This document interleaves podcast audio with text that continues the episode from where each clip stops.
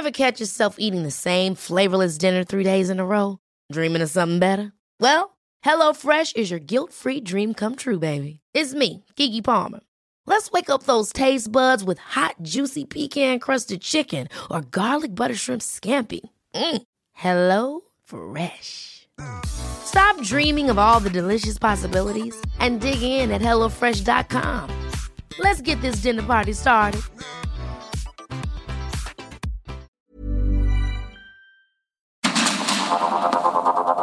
Heraldo Media Group presenta Sergio Sarmiento y Lupita Juárez. Información veraz y oportuna con un toque personal y humano. Por el Heraldo Radio, donde la H suena y ahora también se escucha.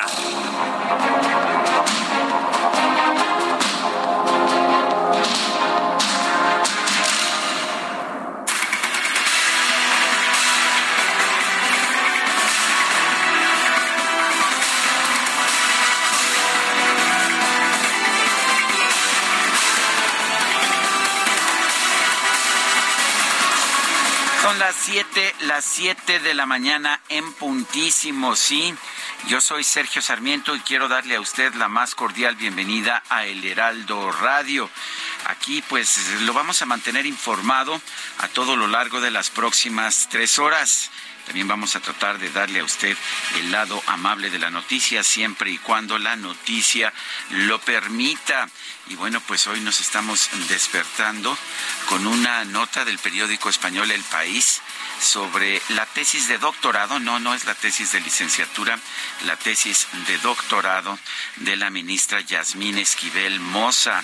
¿Qué cree usted? También está plagiada. 209 de las 456 páginas están plagiadas. Es casi el 50% de la tesis.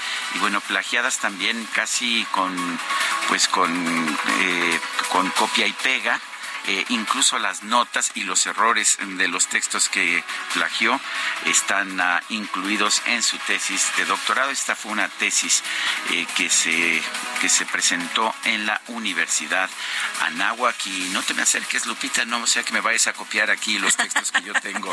¿Cómo estás, Guadalupe? No, no, muy bien, con el gusto de saludarte, mi querido Sergio. Amigos, ¿cómo les va? Muy buenos días, ya es viernes. Qué rico que llegamos al viernes. Oye, aunque con muchísima información. Y bueno, pues sí, la ministra Yasmín Esquivel plaqueó su, tesis, pero pues todo el mundo dice, ah, sí, ya sabíamos. No, la de doctorado. Sí, es otra. Es otra. ¿Te acuerdas que el, director de la tesis de doctorado defendió eh, el trabajo de Yasmín Esquivel? Dijo que pues que era un trabajo muy original, que su tesis de doctorado era muy buena. Bueno, pues fíjate que hicieron la prueba ya en el periódico El País de someter fragmentos de los textos originales y de la tesis, pero sin decir de quién era la tesis, y pues todo el mundo dijo esto es un Esto está plagiado, está copiado. Oye, ¿se la podrá también a lo mejor eh, sacar con este asunto de que, eh, como en la anterior, eh, bueno, fue una... A lo mejor le escribió antes que algunos de estos textos son de hace varios años, de muchos años antes. Hasta de Burgoa Orihuela, ¿no? También de Burgoa, de Miguel Carbonel, del actual embajador de España en José Manuel Rodríguez Uribes, el actual embajador de España ante la UNESCO. Oye, pero dicen que no fue que no fue plagiado eh, en el en el pasado, ¿no? En la licenciatura dicen que es una cita amplia pues sí, sin, una cita amplia. y sin citar las obras en la bibliografía. En fin, así están las cosas, pues pero vamos, vamos a un resumen de la información más importante eh, que se ha generado o que se generó desde ayer hasta este momento. Siete con tres minutos en una investigación del diario El País se señala que la ministra Yasmín Esquivel eh, plagió casi el 50%, casi el 50% de su tesis de doctorado que presentó ante la Universidad Anáhuac. Entre los autores que plagió se encuentra el jurista muy reconocido Miguel Carbonel y también uh, se encuentra el embajador de España en la UNESCO, José Manuel Rodríguez Uribes. A los dos se les presentaron textos de la tesis de doctorado de Yasmín Esquivel sin identificar quién, ah, pues, quién había sido el autor de ese texto. Los dos dijeron, junto con otros especialistas, unos de los cuales no quisieron eh, que se dieran a conocer sus nombres por temor a represalias, pero todos dijeron que era eh, un plagio burdo, como dijo José Manuel Rodríguez Uribes. Uribes. Presidente Andrés Manuel López Obrador encabezó en Palacio Nacional la ceremonia conmemorativa por el aniversario número 110 de la muerte del expresidente de México, Francisco I. Madero. El mandatario estuvo acompañado por la mayoría de los integrantes de su gabinete.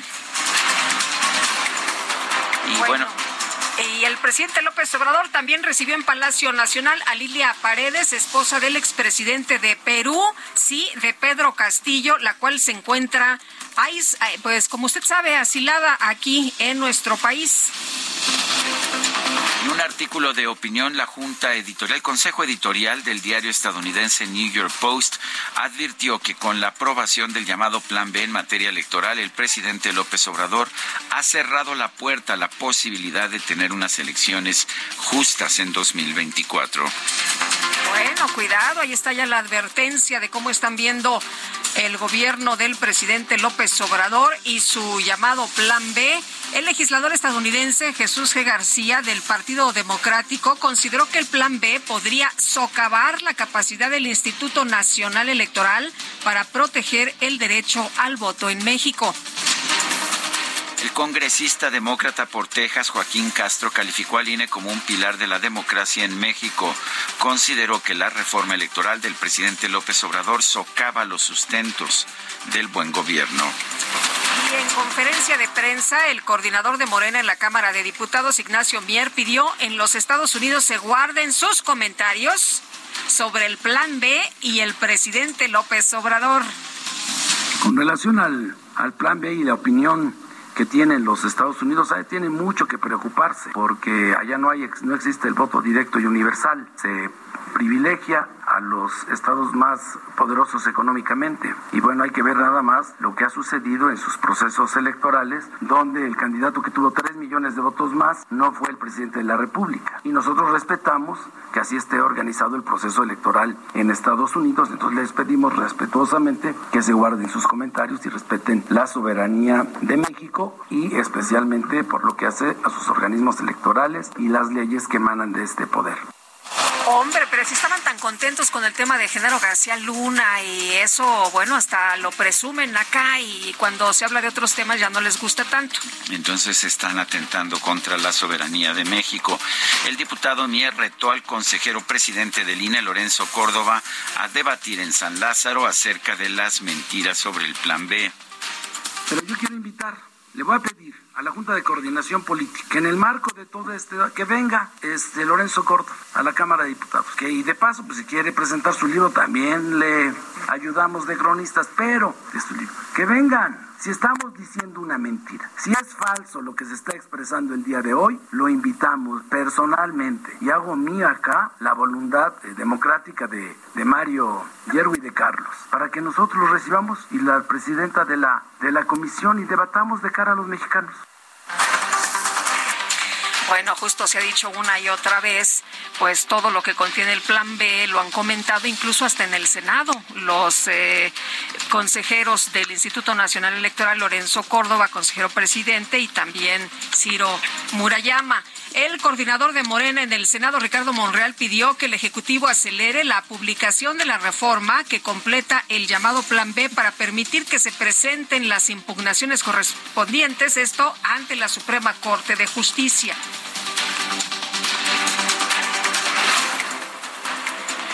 Bueno, y... Uh... Este jueves se suspendió la sesión ordinaria. Sí, estamos esperando el audio de Ricardo Monreal, pero parece que no está. Bueno, vamos, vamos. La publicación debe de ser ahora, puede ser el fin de semana. Es una facultad del Ejecutivo Federal, tiene un plazo que yo estoy seguro que se va a publicitar en las próximas horas. Ahora lo que puede hacerse es que los presidentes de las cámaras o alguno de ellos pueda solicitar que se considere como un asunto prioritario en la Suprema Corte de Justicia de la Nación y resolverlo de inmediato. Bueno, ayer se suspendió la sesión ordinaria en la Cámara de Diputados ya que las bancadas del PAN, el PRI y el PRD se negaron a continuar luego de que legisladores de Morena desplegaron manta sobre el caso del exsecretario de Seguridad Pública, Genaro García Luna. Y el presidente de la Cámara de Diputados, Santiago Krill, aseguró que durante su gestión como secretario de Gobernación entre 2000 y 2005 no tuvo conocimiento de los vínculos de García Luna con el crimen organizado. Preguntan si yo tenía conocimiento de esto. La respuesta es tajante, es no absolutamente no. Durante los cinco años que serví como secretario de Gobernación, del 2000 al 2005, jamás tuve información de las agencias de inteligencia mexicana, que son varias, tanto las civiles como militares, como de agencias estadounidenses, y lo quiero decir con toda claridad, pero tampoco de las agencias de inteligencia de países amigos a México está la posición de Santiago Kriel, el dirigente nacional del PAN, Marco Cortés, consideró que si Genaro García Luna se corrompió, debe pagar por sus actos. Exigió que cualquier servidor o ex servidor público que haya cometido un delito sea castigado con todo el peso de la ley. Y por otro lado, Marco Cortés, acompañado por Cecilia Patrón, la secretaria general del partido, aclaró que Genaro García Luna nunca ha sido militante del PAN. El gobierno presume como suyo el caso de García Luna, quien penosamente tuvo que ser juzgado en los Estados Unidos, porque el gobierno de López Obrador no tuvo la capacidad para hacerlo en México. De manera tramposa, perversa y dolosa, el oficialismo morenista trata de identificar a García Luna con el PAN, pero él nunca fue panista. Presidente, ya no le siga mintiendo a la gente. Él con nosotros no tiene nada que ver. La Fiscalía General de Chihuahua aclaró que a pesar de que Alejandro Gutiérrez, exsecretario general adjunto del Comité Ejecutivo Nacional del PRI, ya fue absuelto por el delito de peculado agravado por un millón setecientos mil pesos, aún tiene pendiente un proceso en su contra por el presunto desvío de 250 millones de pesos a las campañas del PRI en 2016. Un tribunal federal declaró parcialmente fundada la queja de la UNAM contra la suspensión provisional concedida a la ministra de la Suprema Corte, Yasmín Esquivel, para que el Comité de Ética no concluya el procedimiento en su contra por presunto plagio. Los magistrados determinaron que la máxima casa de estudios sí puede seguir informando sobre este caso. La diputada local por el PAN, América Rangel, presentó una denuncia ante la Fiscalía General de la Ciudad de México por la irrupción de activistas de la comunidad trans en el Congreso capitalino. Iban en contra de ella, estaban buscándola. Y Adelaida N., exdirectora general de Obras y Desarrollo, Servicios Urbanos de la Alcaldía Benito Juárez fue vinculada a proceso por el delito de uso ilegal de atribuciones y facultades relacionado con una supuesta trama de corrupción inmobiliaria. Bueno, y en un foro organizado por la UNAM, el consejero presidente del INE, Lorenzo Córdoba, advirtió que los despidos de trabajadores que contempla el Plan B costarían 3.500 millones de pesos en indemnizaciones. Dijo que esta reforma aumentaría el riesgo, además de que se anulen las elecciones. Vamos a escuchar.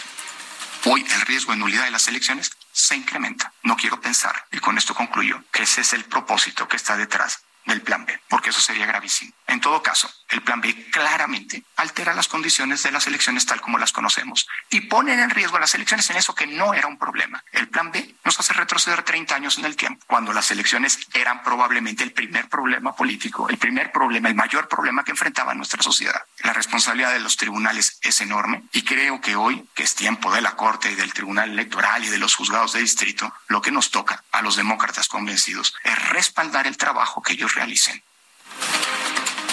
Curiosas son las cosas. El pretexto de meterle mano al INE es ahorrar dinero, pero van a gastar en indemnizaciones lo que se supone que van a ahorrar, 3.500 millones de pesos. ¿Qué le parece? La Comisión Ambiental de la Megalópolis activó la fase 1 de contingencia atmosférica por ozono en la zona metropolitana del Valle de México. Este viernes no podrán circular todos los vehículos con holograma 2, holograma 1 y terminación de placas en 0, 2, 4, 6, 8 y 9 así como los autos con holograma 0 y doble 0, terminación de placas 9 y 0.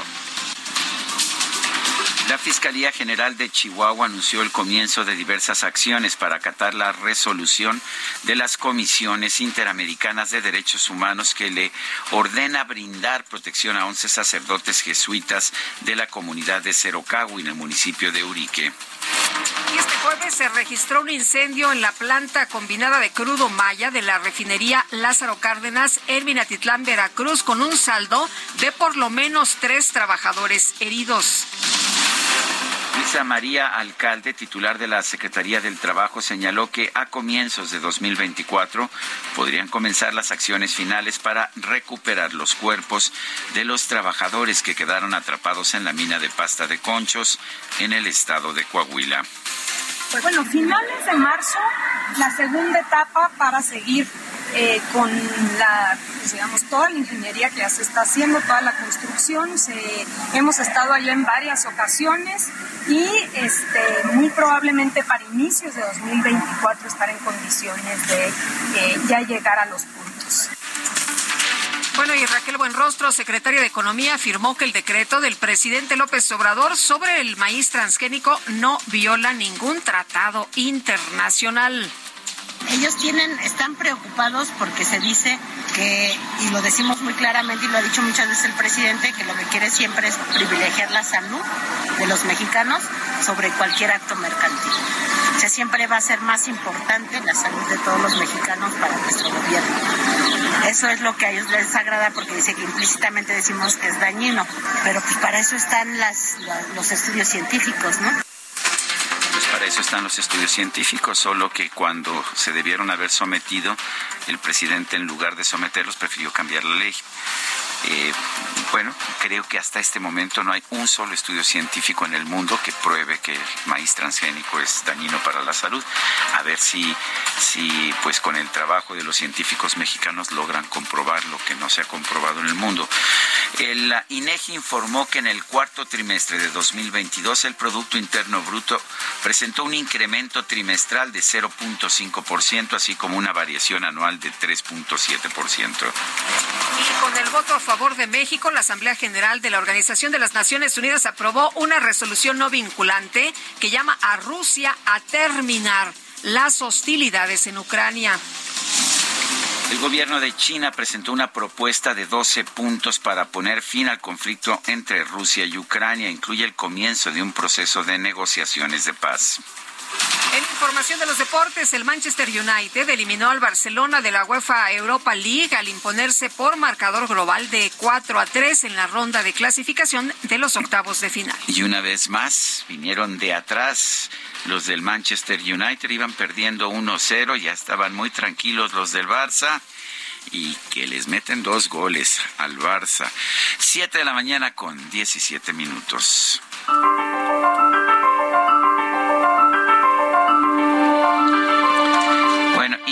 Vamos a la frase, a la frase de este día. Todos tratan de redefinir sus naciones para, para, reescribir los contratos sociales y a veces alterar las reglas de la democracia para que nunca pierdan el poder. Lo escribió Anne Applebaum, una escritora estadounidense que escribió El ocaso de la democracia, un libro que hay que leer ahora.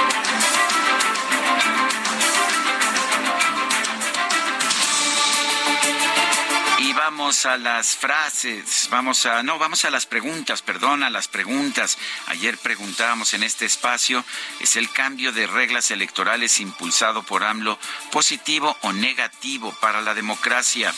Positivo nos dijo 7.6%, negativo 90.7%, quién sabe 1.7%, recibimos 4.429 votos. La que sigue, por favor. Claro que sí, mi querido DJ Kike, ya coloqué en mi cuenta personal de Twitter, arroba Sergio Sarmiento, la siguiente pregunta. ¿Cuál es el propósito de la concentración del domingo 26 de febrero? Defender a García Luna nos dice 4.2%, defender la democracia 91.3%, quién sabe 4.6%. En 34 minutos hemos recibido 766 participaciones. Bueno, y continuamos con la información. Información importante. La Comisión Ambiental de la Megalópolis activó la contingencia ambiental fase 1 por ozono. Víctor Hugo Páramo es coordinador ejecutivo de la Comisión Ambiental de la Megalópolis. Víctor Hugo, muchas gracias por conversar con nosotros. Buenos días. Buenos días, Lupita. Sergio, buenos días. Oye, Víctor Hugo, ayer en redes sociales se mencionó mucho que si esto era por la marcha del fin de semana. Cuéntanos, ¿es eh, un tema de condiciones atmosféricas? Eh, sí, por supuesto. Eh, esta temporada pues se caracteriza, eh, ocurren estas situaciones como el día de ayer. Eh, mira, la, la estadística que tenemos de las contingencias, la gran mayoría de ellos tienen una duración de un día. por ejemplo, el año pasado, de las seis contingencias que se declararon, cuatro duraron un día y hubo dos que duraron dos días. Eh, el, caso de más días de duración se presenta en el 2019, eh, justamente fue el 14 de mayo, eh, en donde la contingencia duró tres días, pero en el resto de, de estos uh, últimos tres años no, no tenemos contingencias con una duración mayor. Entonces, eh, pues vamos a ver el día de hoy, eh, ayer en la noche nos decían eh, los meteorólogos que había una tendencia a mejorar.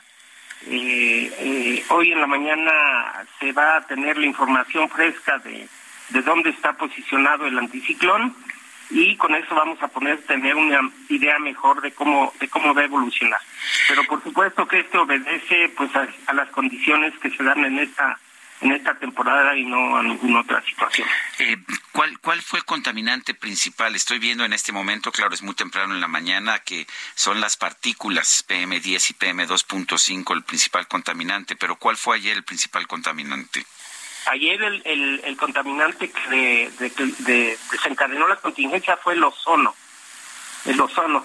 Eh, tuvimos desde las eh, 3 de la tarde valores elevados en la zona suroeste, eh, en Ajusco Medio, eh, a las 4 eh, esto se extendió a Pedregal, también en la zona suroeste, y a las 5 tuvimos tres estaciones con valores elevados en Pedregal, Coajimalpa y Miguel Hidalgo. A las 6 eh, ya nada más se registró valor elevado en Coajimalpa.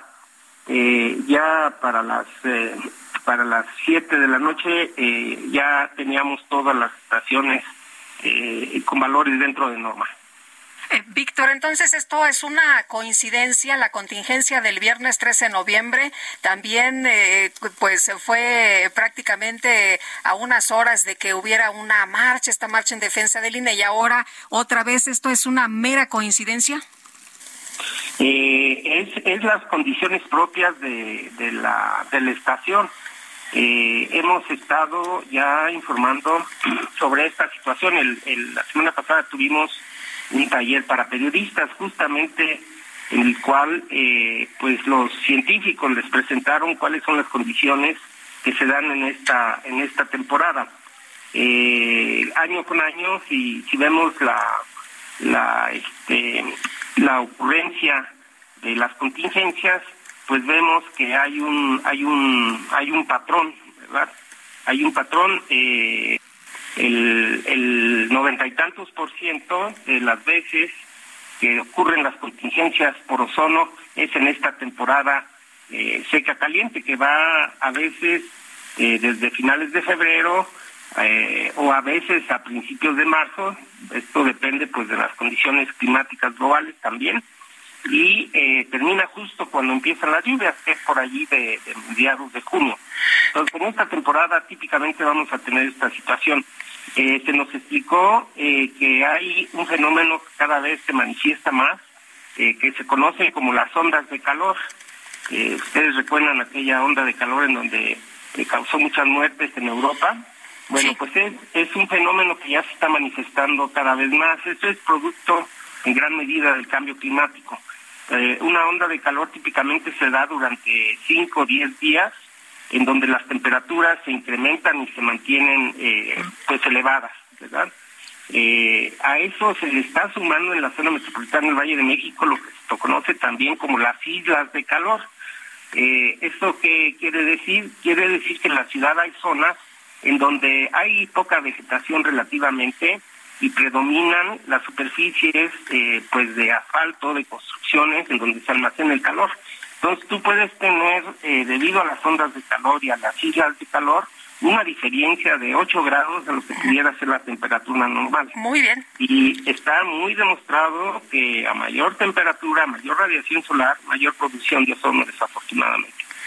Pues Víctor Hugo, muchas gracias por conversar con nosotros. Muy buenos días. muy buenos días. Nosotros damos una pausa y regresamos.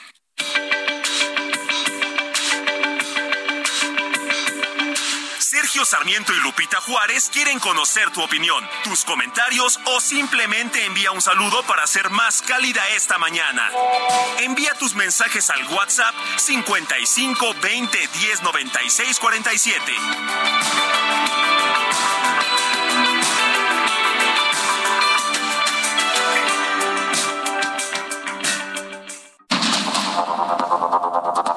Continuamos con Sergio Sarmiento y Lupita Juárez por el Heraldo Radio.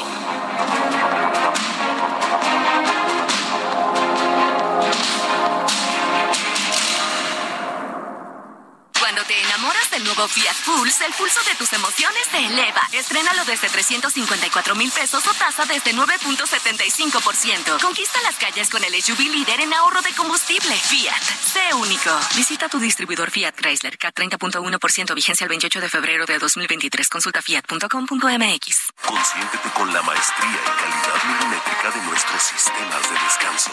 Te mereces un Silly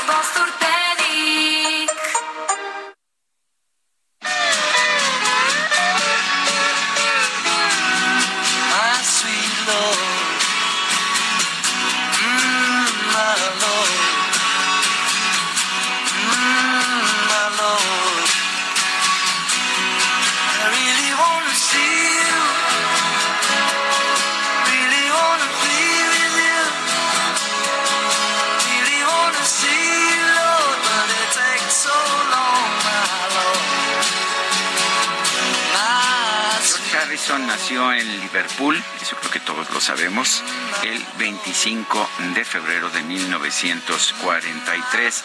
Quiere decir que mañana hubiera cumplido años. La verdad es que se nos fue muy joven. Al igual que John Lennon, John Lennon tenía 40 años cuando fue asesinado, pero George Harrison falleció de cáncer el 29 de noviembre del 2001 cuando tenía 58 años. Hoy vamos a estar escuchando a este gran maestro integrante del cuarteto de Liverpool, George Harrison, y empezamos con esta de su carrera como solista, My Sweet Lord, mi dulce señor.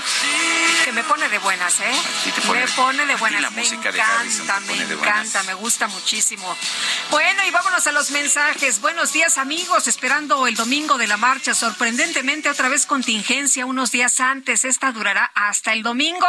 Ja, ja, ja. Saludos y un fuerte abrazo para todos desde Irapuato, Oscar Dice otra persona, no lo puedo creer, pero hoy hay contingencia ambiental, incluye cero y doble cero, lo pueden confirmar. Un fuerte abrazo, Francisco, 1955, sí, lo podemos confirmar, incluye cero y doble cero. No sé qué tanto ayude. Ha habido, si se acuerda, se acuerda usted, durante la pandemia que no había circulación de autos, tuvimos contingencia ambiental y pues resulta que no había circulación de autos. Lo que, lo que sí circulaba, como siempre, es la termoeléctrica de Tula. Es así, la que nos contamina un montón, pero bueno, pues parece que para muchas autoridades eso es lo de menos, eso no importa. Lo importante es castigar a los autos y que la gente es. no pueda circular. Es un problema para mucha gente. Vamos, vamos a suponer que hoy querías salir fuera de la Ciudad de México o que hoy querías regresar a tu ciudad eh, y traes un auto que no puede, que no te dejan circular, pues resulta ahora que, pues que ya no puedes regresar a tu ciudad. Así es. Bueno, Eh, bueno, como hemos dicho muchas veces, esto no ha funcionado. Las personas que han podido, pues han comprado, han repuesto un carrito por ahí y entonces, de todas maneras, pues sí, eh, tiene circulan, uno pero que circula tener el carrito viejo. viejo, aunque sea más contaminante, porque pues hay mucha gente que no puede dejar de trabajar y no puede llegar a su trabajo si no tiene un vehículo. Así es. Bueno, vámonos a las destacadas. Las destacadas de El Heraldo de México.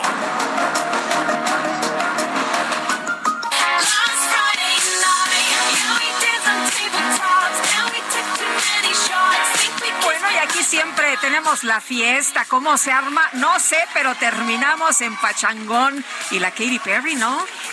Muy buenos ¿Cómo días. estás, Itzel González? Lupita, Sergio, queridos destacalovers, viernes feliz. Sí. Viernes llegamos al fin de Viernes semana. de fiesta. Hoy no hay clases para los niños en la primaria, la secundaria, entonces Así es. empezamos desde tempranito el festejo. Me parece muy este bien. fin de semana de contingencia, pero hay que alegrarnos, aunque sea un poquito y, y aunque se nos haga un poquito tarde, porque el metro viene cargadito. Sí, ¿verdad? Pues si dejas el auto, tienes que moverte como sea. Y nos comentaba nuestra productora que en la mañana quiso agarrar Uber y la verdad es que no vive nada lejos de aquí. 200 pesos el Uber, No me digas. 150 pesos el Didi y mejor agarró el metro. Pero Pues sí. el metro venía bastante, Hasta el gorro. bastante cargado, entonces, híjole, a tomar a tomar precauciones, tarde pero seguro las destacadas este viernes, viernes 24 de febrero, Día de la Bandera. Comenzamos con la información de las destacadas del Heraldo de México.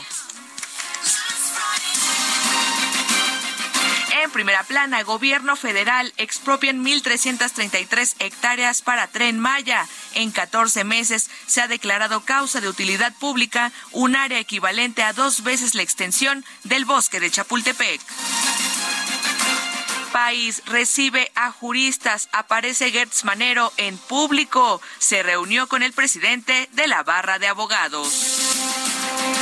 Ciudad de México, en el metro combaten el robo de cable. La jefa de gobierno y la titular de Seguridad Federal trazaron la ruta a seguir para evitar este ilícito.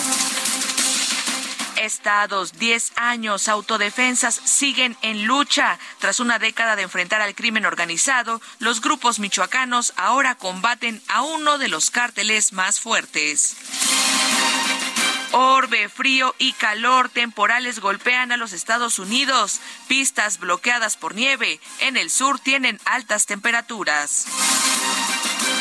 Meta la máquina, el Tuca quiere brillar. Ricardo Ferretti ya es el nuevo entrenador de Cruz Azul y promete trabajo para obtener resultados positivos. Y finalmente, en mercados, sector energético ven avance en negociaciones. La Secretaría de Economía dijo que este año hay resoluciones. Lupita, Sergio, amigos, hasta aquí las destacadas del Heraldo. Feliz viernes. Gracias, Itzel. Igualmente, buenos días. Son las 7 de la mañana con 37 minutos. Los periodistas Cedric Raciel y Beatriz Guillén publicaron una investigación en el país en la que señalan que la ministra de la Suprema Corte de Justicia, Yasmín Esquivel, quien había sido acusada de plagiar su tesis de licenciatura, también plagió la tesis de doctorado de 2009, es con la tesis con la que obtuvo el grado de doctora en Derecho por la Universidad Anáhuac. Tenemos en la línea telefónica estos dos periodistas, Cedric Raciel y Beatriz Guillén. Cedric, Be- Beatriz, gracias por tomar la, la llamada. En la mañana ya leí todo el artículo. Eh, parece que es incontrovertible, está muy documentado y además acudieron a, pues, a los mismos plagiados, pero sin decir quién era eh, pues la persona que había cometido este plagio. Cuéntenos de, de este proceso que realizaron. ¿Qué tal, Sergio? Buenos días y gracias por la invitación a tu programa. También saludos a Lupita. Hola, ¿qué tal? Eh, hola, ¿qué tal? Bueno, sí, como, como dice Sergio en la presentación, el, el, el plagio está, eh, no solo está, no, no solo nos remitimos a las pruebas que ahí presentamos en, en, en la investigación, sino que también consultamos a dos de los 14 autores plagiados y también les dimos el trabajo, la tesis, a dos académicos universitarios que han asesorado tesis, que han sido parte de jurados, que la revisaron de manera independiente y en ambos casos, tanto a los autores como a los académicos, bueno, no les dijimos quién, quién, quién había sido la autora de la tesis. Un poco también buscando eh, un poco de imparcialidad eh, en la medida de lo posible. Se los dijimos hasta el final que la tesis era de doctorado. Siempre supieron que era doctorado, pero la tesis la había escrito la ministra Esmina Esquivel en 2009 y, y, y, bueno, eso, eso no cambió nada. En el caso de los académicos, debo acotar, ellos, una vez sabiéndolo, prefirieron no que no mencionáramos sus nombres por temor a represalias. Los autores a los que consultamos son el abogado mexicano Miguel Carbonel, cuyo trabajo fue plagiado, y el abogado español José Manuel Rodríguez Uribes, que fue ministro de Cultura del gobierno español y que ahora es eh, embajador de España en la UNESCO. No, estos dos autores vieron las evidencias que les mostramos y después de revisarlas dijeron claramente esto es plagio. Eh, los académicos nos dicen que ellos también notaron algunos patrones eh, en este plagio eh, de parte de la autora de la tesis, la ministra Yadin Esquivel, como pueden haber copiado capítulos completos de páginas, páginas de, otros autores, haber copiado títulos incluso de encabezados, haber copiado las citas al pie que los mismos autores originales ponían. Oye, Cedric, ustedes eh, eh, ponen en, este trabajo que hicieron, pues cómo se ve de manera burda, ¿no? Con anotaciones de los autores originales que se presentan como si fueran suyas. Sí, sí, eh, digamos, en, un, en el caso, en, en, en, el más mínimo, digamos, problemático es pues que ella toma las citas textuales de los de los autores como por ejemplo, los libros que ellos consultaron, ella los pone como si ya los hubiera consultado, o también eh, reflexiones que los autores originales hacen al pie, ella también las hace, pero en el caso más extremo de, gravedad, eh, hay anotaciones muy particulares que los autores originales hacen, por ejemplo, eh, ella al tomar párrafos de, de Ignacio Burgoa, un, un, autor mexicano que ha fallecido, él pone, véase mi libro, este, mi libro El juicio de amparo, y ella, este, ella lo pone también. O sea, ni siquiera, ni siquiera tuvieron el cuidado de. Cambió un poquito, ¿no? Véase el título del autor, Orihuela. No, ni siquiera eso cambió. Exacto, no. Y, y, bueno, y también hay que decirlo, eh, el, esto, esta, esta circunstancia, este plagio no, no, no fue, no fue percibido, no lo, no lo vieron ni el nuevo asesor de tesis de, de Yasmín Esquivel, el doctor José Antonio Núñez Ochoa, quien, defendió públicamente a Yasmín Esquivel cuando fue acusada de plagio en su tesis de licenciatura, vale la pena decirlo. Sí, es muy importante decirlo, Sergio. Eh, cuando en diciembre aparece esta primera acusación de tesis en plagio de tesis en licenciatura, la ministra Esquivel acude a su asesor de tesis doctoral, Núñez Ochoa, que publica una carta donde él dice que él puede dar fe de que la tesis doctoral de la ministra pues fue un gran ejemplo, un gran trabajo y demás. Y bueno, ahora tenemos estas evidencias. Ni él ni ninguno de los siete sinodales que dieron su voto aprobatorio, todos ellos académicos de la NAWAC, eh, se percataron o no lo hicieron notar de esta de este de este plagio. Em, eh, bueno, y, llama mucho la atención, Cedric, porque se ha defendido muchísimo en el caso de la tesis de licenciatura. Ella ha insistido que ella es la autora original, pero después de conocer el eh, trabajo de ustedes en el país, pues se quedan muchas dudas, ¿no? Acerca de lo que incluso ya se ha mencionado. Eh, la universidad ha mencionado que pues sí hay un plagio de la tesis y bueno, pues aquí con lo que ustedes han hecho queda muy claro que pues esta tesis está también plagiada en, por lo menos, eh, ustedes dicen 209 páginas. Sí, sí, sí, la, evidencia que encontramos es, en, la mitad. De la otra, de la otra parte no, no encontramos, no encontramos evidencias. Hay que decir que de las otras 200 páginas, alrededor de 100 son, es un, un, vaciado, digamos, de varios artículos constitucionales de varias constituciones que, que, que la autora toma y cita, entonces son muchas páginas de llenas de artículos ¿no? de, la Constitución.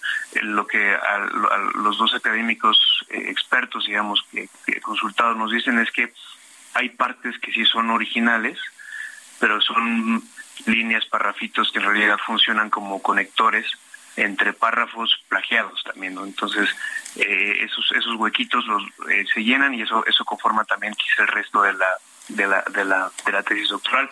Eh, Esta tesis es de 2009, ¿verdad? La de la de la doctora Yasmín Esquivel. O sea que no puede decir que, por ejemplo, el doctor Ignacio Burgoa Orihuela la plagió a ella porque él falleció en 2005. Claro, hay, hay varios autores eh, fallecidos, la mayoría son trabajos publicados en el siglo anterior. Eh, eh, y, de los autores vivos, dos de ellos tienen más de 80 años, entonces, y, y, son autores muy prolíficos. Además, hay que hay que acotar esto, son publican publican muchísimo. Además, gente muy reconocida, ¿no? Sí, también, pues uno de ellos, el, el doctor Miguel Carbonel, es un jurista mexicano que también él, él nos dice, bueno, uno de los libros plagiados de él es un es un es una es un librote de mil páginas que él cuenta pues que se tardó 15 años de preparándose no o sea la formación que te lleva a escribir un libro no es no es sentarte y ya vas a escribir. Copy paste 15 años de, de, de, trabajo él dice tres años escribiendo él dijo que él, él lo escribió en España dijo hay hay citas, hay libros que yo pongo en las partes que, me plagiaron, eh, de libros que solo se encuentran en España, aunque para esa época yo solo pude encontrar en España. Hay libros de los que no tengo ni el físico, tengo copias. Entonces, esos libros nadie los pudo haber consultado más que yo. Entonces, o me citaban a mí, o iban a España a hacer el trabajo, porque de otra forma no se podía. Entonces, pues él también menciona pues lo, lo, lo quizá lo injusto que es de tomar, el plagio es, es eso, es tomar eh, trabajo que le costó a otra persona, preparación, dinero, estrés y demás, para que alguien más venga y lo tome y no, y no, no dé el crédito correspondiente. Bueno, pues Cédric, acá la tiene un poco más difícil Yasmín Esquivel para decir que no plagió, ¿no? Porque te estás dando la información, ustedes están dando la información de los propios autores con los que pudieron platicar, están comprobando eh, los, eh, las informaciones de, de los textos y es el trabajo publicado por 12 autores.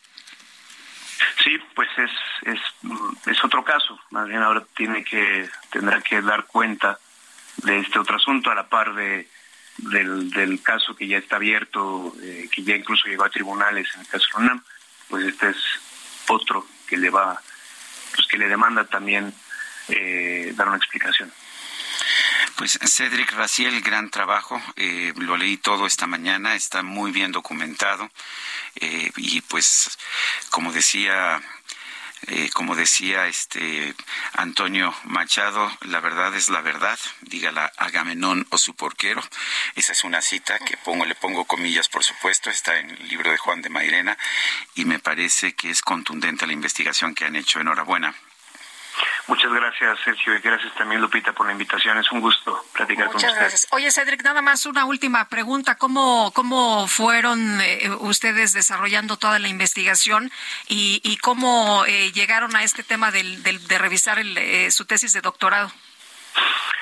Pues partimos de que, de que quizá una persona que cometió plagio en el pasado quizá lo vuelva a hacer, entonces había una tesis ahí en el repositorio de la NAWAC y lo que hicimos literalmente fue ir ahí, obtener la tesis, pasarla en este procesador de coincidencias y una vez con eso nos pusimos a, a buscar los originales y hacer la, el cotejamiento. Fue, fue así en realidad, fue en realidad eh, seguir quizá un hilito que ya se había descosido años atrás con la tesis de la UNAM y en realidad pues.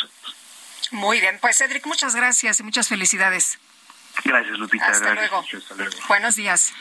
Bueno, pues ahí está. No, ya no, no puede decir como argumento ahora que esos 12 autores la plagiaron a ella. Cuando ves, cuando ves los textos, porque además los autores eh, iban, iban a estar los dos, nada más estuvo Cedric Raciel. Los autores te ponen los, los, ejemplos, y los puedes ver. No hay duda de que es un plagio. Y pues muchos de estos autores, bueno, algunos de estos autores, como el doctor Burgoa, eh, falleció en 2005. No creo que haya plagiado sus libros, este, le, haya plagiado la o le haya copiado a, a Yasmín Esquivel. en 2009, pero en fin, me parece, me parece lamentable. Pero vamos a continuar. Sí, vamos con Dania Ravelo, y es consejera del Instituto Nacional Electoral, a quien saludamos con mucho gusto. Dania, ¿qué tal? Muy buenos días. Muy buenos días, Lupita y Sergio. Bueno, pues ayer el Pleno del Tribunal Electoral ordenó a la Junta de Coordinación Política de la Cámara de Diputados modificar esta convocatoria para designar al próximo presidente del INE a fin de que la quinteta de aspirantes sea conformada únicamente por mujeres. Dania, ¿tú cómo lo ves? Lo veo muy bien, eh, es un gran precedente, pero además también hay que reconocer que este fallo está sustentado en lo que ya había venido haciendo la Sala Superior del Tribunal Electoral del Poder Judicial de la Federación en el ámbito local. Recordemos que el INE designa a las y los consejeros de los institutos electorales locales. Y ya en este aspecto, la Sala Superior había determinado que en el caso de las presidencias tenía que darse lo que ellos denominan alternancia dinámica. Es decir, que si salía un hombre de la presidencia, quien tenía que sucederle tendría que ser una mujer. Incluso el INE, en el caso de los organismos públicos locales electorales, ha emitido, para ocupar las presidencias, ha emitido convocatorias exclusivas para mujeres, como fue el caso del Estado de México, basándonos en este criterio de alternancia que sirve para eficientar el principio de paridad de género que tenemos en la Constitución. Eh, eh, Dania, el, ah, eh, esta, esta modificación, esta modificación a la, a la convocatoria, la, la, puede, la puede en un momento dado negar la Cámara de Diputados o la pueden, se puede, se pueden cambiar las reglas porque el, finalmente el, el líder de los morenistas en la Cámara de Diputados dijo que pues que el tribunal no se debe, no se debe meter, no se debe meter en temas que pues que no le corresponden. ¿Qué opinas? No, por supuesto que no, esto se tiene que acatar. Hay que también eh, recordar que en el caso de la Sala Superior del Tribunal Electoral del Poder Judicial de la Federación es la última instancia y máxima instancia en materia electoral en el ámbito jurisdiccional. Sus sentencias son inacatables y por lo tanto incluso ya ni siquiera cabría algún recurso jurisdiccional para que se pudiera revisar esa determinación de la Sala Superior. Esa determinación está firme y tiene la obligación también la Cámara de Diputados como una instancia del Estado de cumplir esa sentencia. Eh, Dania, ¿debe llegar una mujer por el hecho de ser mujer? Bajo ninguna circunstancia y en ningún ámbito. Eh, cuando nosotros hablamos de esto, hablamos de darle la oportunidad a mujeres que tienen trayectoria, que tienen experiencia, que tienen los méritos para estar en los puestos de decisión en un puesto de tal trascendencia como puede ser la presidencia del Instituto Nacional Electoral y además que va a tener todavía mayor relevancia en el proceso electoral de 2024, donde vamos a renovar absolutamente todo, incluyendo la presidencia de la República. Esto no implica que tiene que llegar nada más una mujer, que vayamos viendo que pasa en la calle nada más por ser mujer. Por supuesto que no, tiene que ser alguien con trayectoria. Si, si, si va a ser una mujer porque nunca ha habido una mujer en la presidencia, en la presidencia del INE, significaría también que debe ser, que la próxima presidenta de la República debe ser mujer porque nunca ha habido una mujer en la presidencia de la República. No, y hay que recordar que en el caso de los cargos de elección popular, lo que se busca son postulaciones paritarias. No, pues no podemos nosotros comprometer el voto de, de la ciudadanía. Incluso, por ejemplo, en el caso de las gubernaturas, donde ya hemos empezado a aplicar el principio de paridad de género, y también son cargos unipersonales, lo que nosotros le pedimos a los partidos políticos es que hagan postulaciones paritarias. Entonces, sobre todo hablamos de que haya justicia al interior de los partidos políticos, condiciones igualitarias para que puedan competir hombres y mujeres que aspiren a una candidatura y después, en su caso, y eso se tiene todavía que determinar por la presidencia de la República, se revisan las cuestiones de paridad. Eh, Dania, si me permites, en otros temas sobre el Plan B, se ha mencionado mucho que pues se miente desde el Instituto a la ciudadanía y que esta es una muy buena reforma que sería mucho mejor y tenemos un minutito para terminar. Bueno, esto nos trae nosotros muchos perjuicios. Eh, uno de los más evidentes tiene que ver con la merma de nuestro servicio profesional electoral. Nos quedamos nada más con 396 plazas del servicio de 2.571 que tenemos ahora, pero además hay unas cuestiones muy particulares que tienen que ver, por ejemplo, con capacitación electoral, donde se incorpora como criterio la edad de las personas para integrar las casillas. Eso introduce un sesgo en la aleatoriedad que debe de tener la integración de las mesas directivas de Castilla y además sin ninguna justificación pues se va a descartar, por ejemplo, a ciudadanos o ciudadanas jóvenes. Trae, por ejemplo, también que se tiene que hacer una validación de la lista nominal de las y los mexicanos residentes en el extranjero por la Secretaría de Relaciones Exteriores. Eso implica una injerencia del Ejecutivo en algo donde no tiene que involucrarse en lo absoluto, justo para tener la integridad y la confianza de nuestras listas nominales. Eh, pongo brevemente estos ejemplos porque tenemos poco tiempo, pero son muy puntuales y a mí me parece que las personas deben de darle seguimiento, involucrarse y leer también cómo está esta reforma. Muy bien, pues Dania, muchas gracias por platicar con nosotros esta mañana. Muy buenos días. Un gusto, buen día para ustedes también. Son las siete con cincuenta y cuatro. Nuestro número de WhatsApp para que nos mande mensajes es 55 20 10 96 47. Vamos a una pausa y regresamos.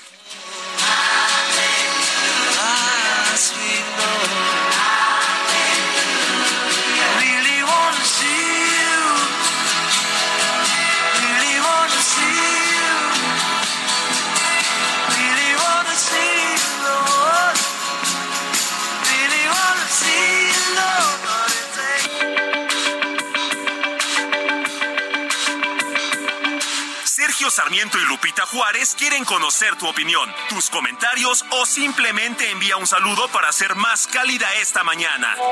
Envía tus mensajes al WhatsApp 55 20 10 96 47.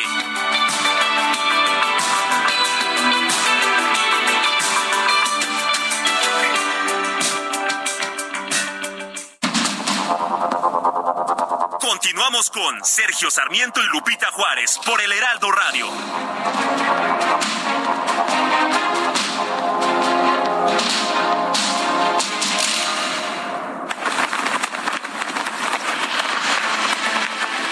El Día de la Bandera Mexicana fue establecido el 24 de febrero de 1934. Sin embargo, esta conmemoración nacional fue oficialmente reconocida hasta 1940 por decreto del presidente Lázaro Cárdenas del Río.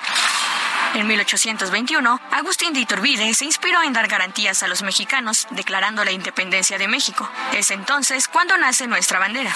En la declaración del Plan de Iguala, Iturbide llevaba la bandera trigarante, pero en franjas diagonales. Los colores de la bandera garantizaban algunos derechos. El blanco representaba la religión católica, el verde representaba la independencia de México ante España y el rojo la igualdad y la unión de los mexicanos con los españoles y las castas.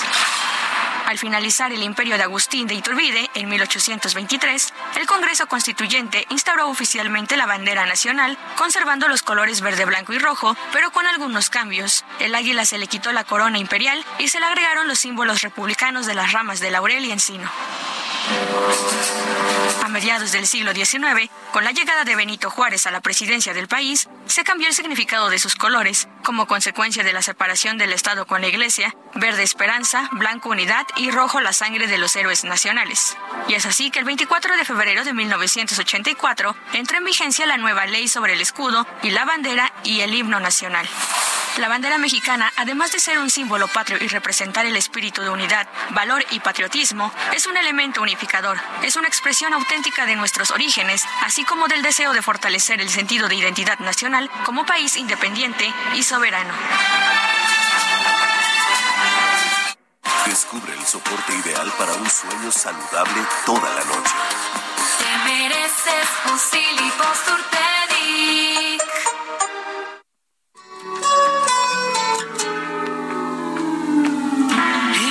Silly Posturpedic. Here comes the sun.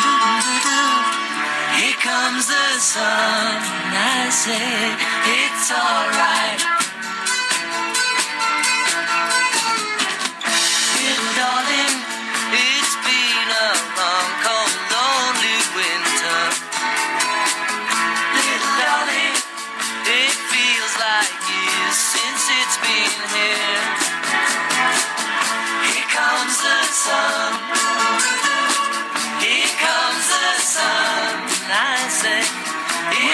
Sacar la pandereta, Guadalupe. ¿Cómo no? Muy bien, esta yo sé que es tu favorita, Here Comes the Sun, aquí viene el sol. Eh, la cantó eh, George Harrison todavía con, cuando formaba parte del grupo de los Beatles. Mañana habría cumplido años George Harrison. Tampoco no está bonita. Disfrútenla esta mañana. Here comes the sun. Bueno, y vámonos a los mensajes. Nos dice una persona en el auditorio, buen día, soy José Pérez. Pues ya que estamos en el tema de profesionistas, empecemos por los periodistas. A ver cuántos quedan que sí son profesionistas. Qué caray. Pues de una vez que revisen a todos los licenciados y profesionales a ver qué queda de México. Están bárbaros, viven en el pantano y no quieren traer enlodados los pies. Decía Jacobo Zabludovsky que este es un oficio y muchos de los compañeros periodistas en comunidades y en los estados de la República se hacen en la marcha Así por el compromiso con la verdad y la necesidad de informar. Nada más así se la dejo. y no mienten, usualmente dicen, este, a ver, yo yo tengo una licenciatura en filosofía, nunca lo he ocultado y estoy muy orgulloso de haber estudiado filosofía y de tener esta ocupación de periodista. Eh, Jacobo Zabludovsky era abogado. Era abogado, sí. Y, y no creo que haya plagiado su tesis de licenciatura. No, bueno, era un hombre realmente culto, un hombre eh, muy preparado, Jacobo. Y él decía con toda la humildad, mi querido Sergio, el periodismo es un oficio.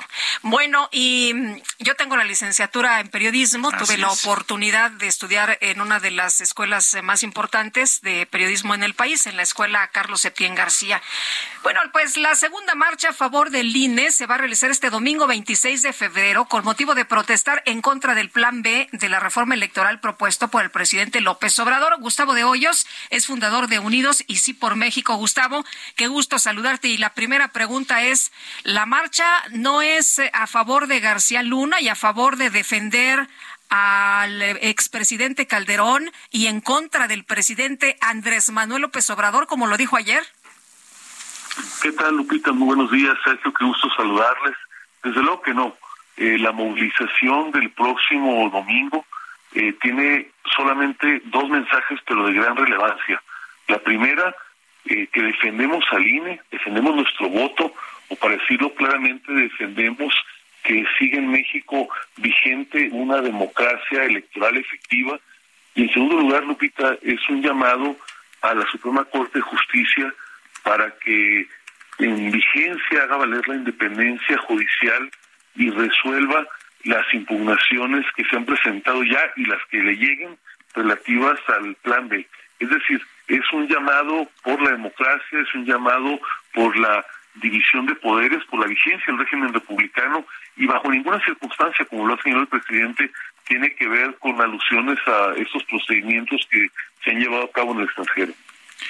El, eh, Gustavo, ¿realmente es tan seria esta, esta modificación a la legislación electoral? ¿Realmente es un atentado contra la democracia? Eh, claro que sí, Sergio. Eh, de ser eh, mantenidos vigentes estos ordenamientos que recién fueron aprobados, los últimos dos en el Senado, los otros en diciembre, eh, lo han dicho expertos en materia electoral, eh, yo lo sostengo, puede ser que se compromete de manera muy relevante la posibilidad de que el órgano electoral pueda conducir con certeza las elecciones. Sergio, en democracia nos puede gustar a veces o no el resultado, podemos estar a favor o en contra de determinada propuesta política, pero lo que nos tiene que interesar, lo que nos tiene que convocar es que el voto de las y los ciudadanos, el voto informado, el voto con certeza, es el que marque el destino del país. Eh, tú lo has escrito recientemente, eh, yo sostengo también esta idea de que en las últimas décadas, gracias a la existencia del INE, las y los mexicanos hemos podido decidir de manera mayoritaria con nuestro voto las alternancias políticas. Así llegó en México la alternancia en las gubernaturas, en la presidencia de la República, eh, personas de las más distintas inspiraciones políticas y justamente eso es lo que estamos defendiendo. No se trata de defender a un partido, una propuesta política, sino la posibilidad de que sigamos viviendo en democracia. Y por eso, Sergio, es que esta movilización eh, tiene un alcance, me parece, de carácter histórico. Son más ya de 100 ciudades donde se va a llevar a cabo de manera simultánea. En la mayoría de los casos, en 91 ciudades en México, pero prácticamente nueve o diez ciudades ya en el extranjero.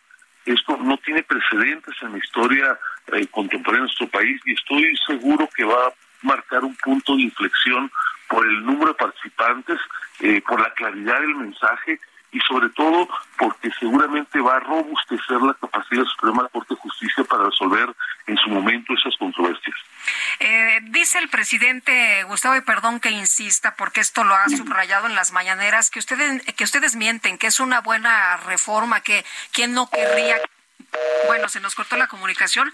Eh, le, quiero preguntar sobre esto que ha dicho el presidente, que quién no querría que un eh, Instituto Nacional Electoral pues funcionara de mejor manera y con menos recursos. Pero vamos a tratar de retomar el contacto con Gustavo Díaz. Como usted sabe, está convocada esta movilización para el próximo domingo 26 a las 11 de la mañana. Aquí en la Ciudad de México será en el Zócalo y en otras ciudades. Bueno, pues ya se están eh, también armando y están dando a conocer de dónde eh, y, a dónde van, de dónde van a salir y a dónde van a, concluir. Eh, te preguntaba, eh, Gustavo, sobre esto que ha dicho el presidente, que ustedes mienten, que es una buena reforma, que necesitaban este ajuste, que no, que, no debe gastar tanto recurso el Instituto Nacional Electoral, pero por otra parte que son conservadores, que ustedes tienen dinero, o sea, las personas que van a participar y los organizadores, que reciben recursos hasta del extranjero.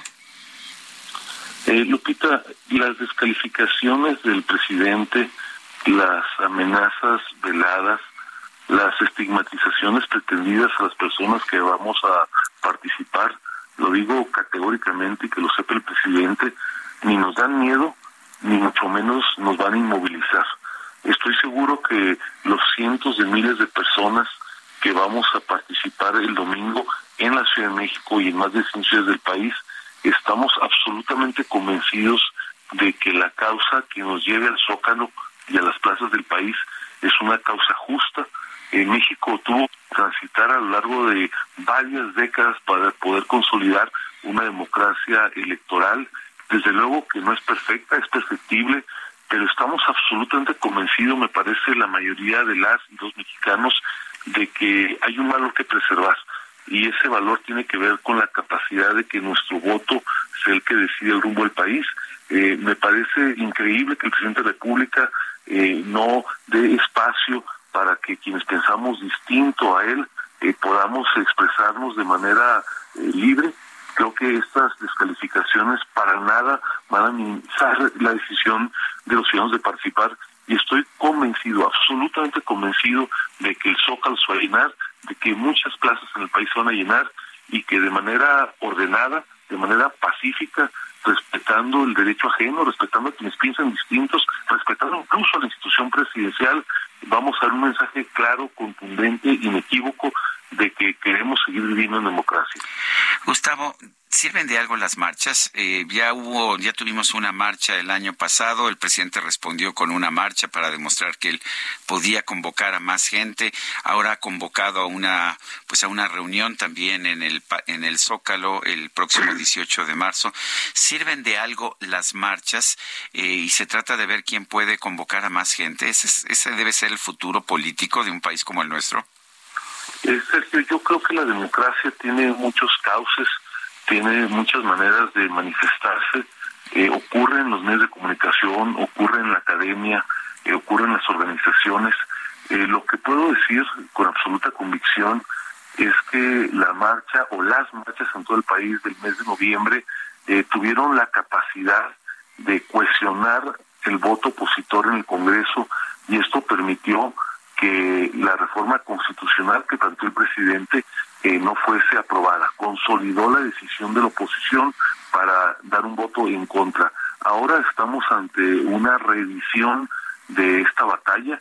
Eh, a pesar de que fue rechazada la reforma constitucional, el presidente promovió un conjunto de reformas a distintas leyes, el llamado Plan B, y estoy absolutamente convencido de que esta movilización va a darle apoyo eh, respetuoso a la Suprema Corte para que pueda votar en torno a las impugnaciones que ya se están, perdón, que ya se están presentando. Eh, me parece que no es algo que debe llevarse a cabo cada fin de semana o muchos días entre semana, pero creo que es parte de un proceso democrático el que existan este tipo de movilizaciones. Así es que a los millones de mexicanos, Sergio, que como en mi caso prácticamente nunca nos habíamos participado en marchas y en desfiles obviamente conmemorativos de la independencia, revolución, lo que les diría yo es que si nunca han participado en una marcha, si nunca han ido a una movilización política, sin lugar a dudas esta es la ocasión donde no deben de fallar. Eh, Gustavo, ¿cómo es posible que marchen eh, personas del PRI, del PAN, del PRD, de organizaciones eh, civiles? Eh, es lo que también se planteaba ayer en la en la mañanera. ¿Cómo es posible que, pues, eh, personas tan disímbolas eh, coincidan en esta marcha? Primero, Lupita, hay una causa común que está por encima de ideologías, por encima de partidos políticos, por encima de cualquier liderazgo y que tiene que ver con preservar la vigencia de nuestras instituciones democráticas. Debo decirlo categóricamente, es una marcha convocada por la ciudadanía y donde son bienvenidos los políticos eh, que están militando en algún partido. Pero francamente debo decir que serán eh, un grupo minoritario dentro de la gran mayoría de ciudadanos sin partido que estaremos participando. A mí me parece que este divorcio eh, que se ha planteado a veces de que nunca ciudadanía y políticos deben convivir o deben coexistir debe quedar atrás. Hay espacio para unos y para otros y este, justamente este, es un momento para coincidir. Muy bien, pues Gustavo de Hoyos, gracias por platicar con nosotros esta mañana. Muy buenos días. Gracias Lupita, gracias Sergio, saludos a la audiencia Heraldo. Hasta luego.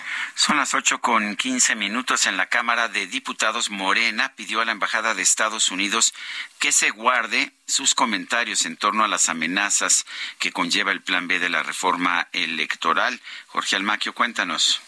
Gracias, Sergio Lupita, amigos. Así es. Morena en la Cámara de Diputados pidió a la Embajada de Estados Unidos en México que se guarde sus comentarios en torno a las amenazas que conlleva el Plan B de la reforma electoral aprobada en el Congreso de la Unión. El periódico The New York Times publicó que funcionarios estadounidenses declararon que la Embajada de Estados Unidos en México ha estado enviando informes a Washington en los que se evalúan las posibles amenazas a la democracia en el país. Ignacio Mier, coordinador parlamentario de Morena en San Lázaro, indicó que en México se respeta el sistema electoral de Estados Unidos en donde se privilegia a los estados más poderosos económicamente. Y bueno, hay que ver nada más lo que ha sucedido en sus procesos electorales, donde el candidato que tuvo 3 millones de votos más no fue el presidente de la República. Y nosotros respetamos que así esté organizado el proceso electoral en Estados Unidos, entonces les pedimos respetuosamente que se guarden sus comentarios y respeten la soberanía de México y especialmente por lo que hace a sus organismos electorales y las leyes que emanan de este poder. Los integrantes de Morena presentaron el reporte Dichos contra Hechos del Plan B de la reforma electoral, en los que rebaten todos los señalamientos que el todavía presidente del Instituto Nacional Electoral, Lorenzo Córdoba, ha señalado sobre la iniciativa presidencial. Ante ello, Miel Velasco retó a debatir a Córdoba Vianello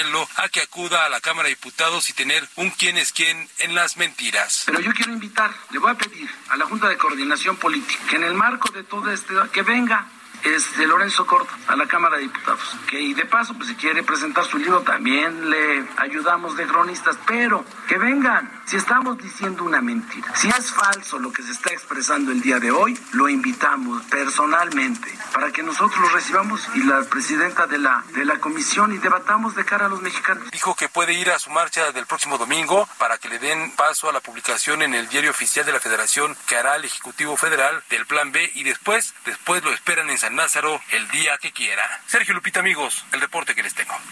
Jorge Almaquio, gracias por esta información.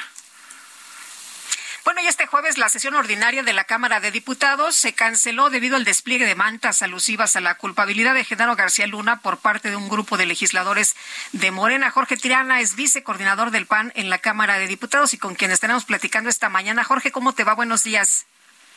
Lupita, Sergio, buenos días, gusto en saludarles. Oye, pues, ¿cómo vieron ayer este despliegue de mantas, no? Que decía en alguna de ellas culpables, pero con un logo que nos hace acordarnos del PAN.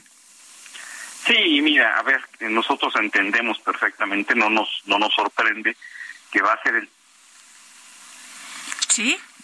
A ver, parece que se nos cortó se nos cortó la comunicación con Jorge Triana. Vamos a ver si podemos restablecer este diálogo. Jorge Triana es vicecoordinador del Partido Acción Nacional en la Cámara de Diputados. Bueno, y, te acuerdas que fueron primero estas mantas en el Senado y eh, después ya en la Cámara de Diputados los legisladores de Morena exhibieron este par de mantas en contra del PAN y el pre- expresidente Calderón culpables se lee en una de las pancartas, pero la PA nada más le falta la N para que diga culpables, eh, pero bueno, pues ahí con el logo de, prácticamente el, el, Partido Acción Nacional, el narcotraficante, el jefe, menciona a otra con los rostros de García Luna y Calderón respectivamente, y esto fue lo que desplegaron, muchos advertían ayer antes de la sesión, que pues estarían desplegando estas mantas, Jorge, y decías tú que no les cabe duda que esta va a ser pues eh, la, la, próxima eh,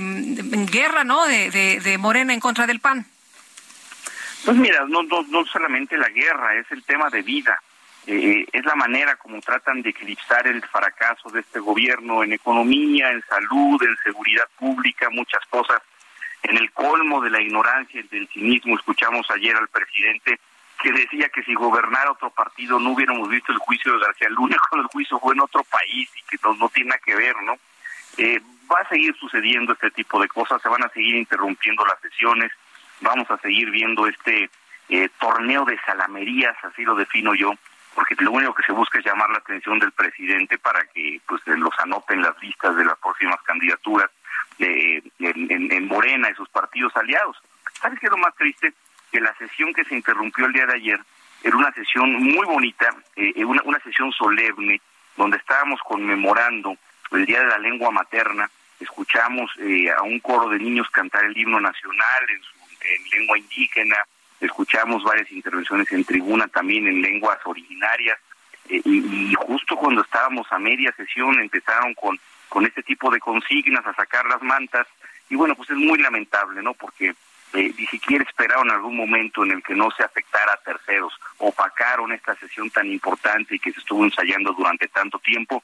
Nos parece un despropósito, pero insisto, lo entendemos, lo esperamos, eh, sabemos que es su tema de vida, que van a ser monotemáticos de aquí al infinito, eh, hasta que salga algo más con lo que pueda pues eh, o, eh, pueda, pueda pueda utilizarse para para para ocultar esta ineptitud gubernamental.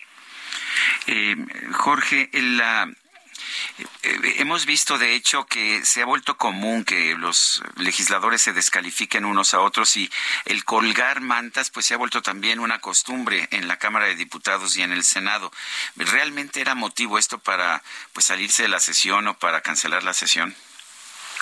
Mira, eh, la verdad es que esa es una decisión que se toma de consenso entre los integrantes de la mesa directiva. Eh, el, el, el, reglamento de la Cámara de Diputados es muy claro, si no hay condiciones no puede haber sesión. Creo yo que en el momento pues había condiciones para continuar, teníamos un par de dictámenes que, que votar todavía porque eran dos sesiones, se concluía la, la sesión solemne e iniciaba nuestra sesión ordinaria. Pero eh, bueno, pues ante la insistencia de los diputados de Morena de utilizar los palcos para colgar mantas, eh, lo cual lo prohíbe nuestro código de ética, esto está nuestro código de responsabilidad parlamentaria, esto está claro, nuestro lugar de trabajo se tiene que utilizar exclusivamente para lo que para lo que está construido, que es para legislar, para hablar, para consensar. Bueno, pues creo que creo que eh, lo, lo mejor para evitar que hubiera una sesión ríspida como la que tuvimos el martes pasado fue pues eh, eh, determinar que se pasaran todos estos dictámenes para el próximo martes. Eh, Jorge, ayer se mencionaba que Genaro García Luna había pertenecido al Partido Acción Nacional, tratando también de descalificar al PAN. Eh, ¿Qué dices de esto? ¿Sí fue panista? No, mira, a ver, esto es absurdo completamente. El, el, Mario Delgado sale a decir que le quiten el registro al PAN, caray. Eso, habla de un dolo enorme, eh, de una mala intención impresionante, pero no solo de eso, sino de una ignorancia del tamaño del planeta Tierra ese señor nunca fue militante del PAN, no es militante eh, del PAN, no fue dirigente de nuestro partido, eh, no fue candidato de nuestro partido a un cargo de elección popular, caray, nos hacemos cargo de los que de lo que nos tengamos que hacer cargo. Él ya fue, eh, pues, eh, de... Sí. ¿Se volvió a cortar? Parece que sí, parece que se volvió a cortar la, la llamada nuevamente. A ver, están tratando de cambiar uh, el procedimiento de con el que nos estamos enlazando. De, de, conectar el cable en, sí. en, otro lado. Bueno, vamos a tratar de restablecer el, el, contacto, pero estamos platicando con Jorge Triana, vicecoordinador del PAN en la Cámara de Diputados. Bueno, son las 8 de la mañana, 8 de la mañana con 23 minutos. Esta mañana se dio a conocer ya la información definitiva por parte del INEGI del Producto Interno Bruto en 2022. El Producto Interno Bruto aumentó 0.5% en tasa trimestral en el cuarto trimestre, 3.1% en todo el 2022. Ya tenemos nuevamente a Jorge Triana. Que nos decías, Jorge, nos queda un minutito nada más sobre esto de, de García Luna y el PAN. Sí, yo como comentaba que pues que no es, es una persona completamente ajena a nuestro partido. Trabajó en un gobierno emanado de nuestro partido, nos hacemos cargo de eso. Él ya fue juzgado por sus actos, no tenemos por qué defenderlo. Eh, creemos que si fue declarado culpable, pues fue por algo y bueno, pues tendrá que, que, que, también hacerse cargo y, responsabilizarse de sus actos. Hasta ahí llega el asunto. Ojalá pasara lo mismo con algunos otros personajes, como Manuel Bartlett, como Gers Manero, como, como Ignacio Valle, como Delfina Gómez, que están probadas sus fechorías y que no pasa nada en este país, ¿no? Bueno, pues Jorge, muchas gracias por conversar con nosotros esta mañana. Muy buenos días. Gracias, un abrazo a los dos. Son las 8 con 24, vamos a una pausa y regresamos.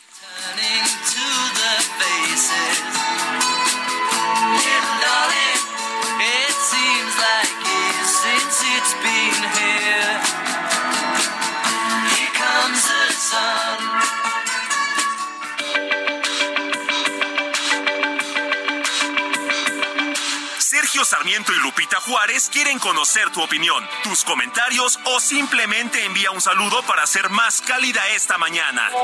Envía tus mensajes al WhatsApp 55 20 10 96 47.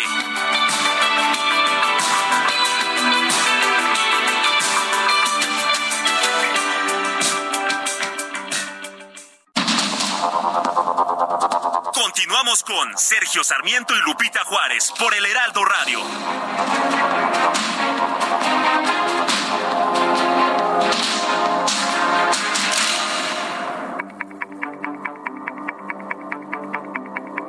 Jaque Mate con Sergio Sarmiento.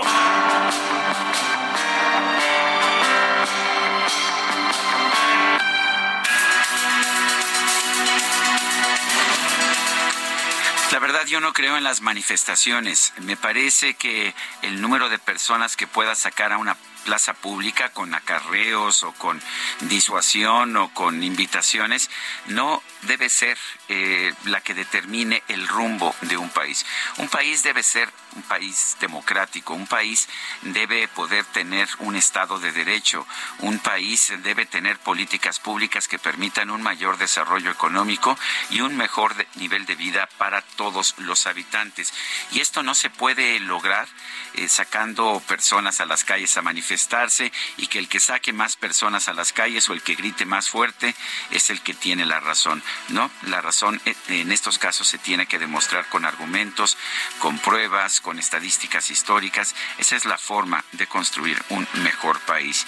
No creo que sirva de nada la, manifestación del próximo 26 ah, de febrero, de este próximo domingo, como creo que tampoco va a servir para ayudar a nuestro país la contraconcentración que va a realizar el presidente de la República el próximo 18 de marzo. Lo que tenemos que hacer es ver qué estamos haciendo bien para mantenerlo, para repetirlo y ver qué estamos haciendo mal para ya no seguir haciéndolo. Es muy fácil, eh, pero para eso hay que sentarse a pensar, hay que sentarse a dialogar y hay que sentarse a discutir toda la información disponible. No, yo no creo que el futuro de un país se deba definir con este pues con este cotejo insensato de ver quién tiene más grande su manifestación. Yo soy Sergio Sarmiento y lo invito a reflexionar.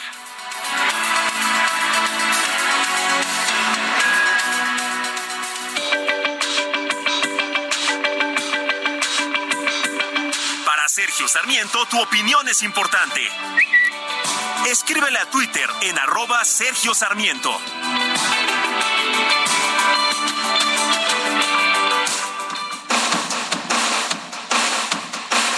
I got my mind set on you.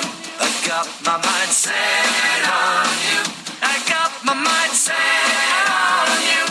Got my mind set on you. La la, chulada.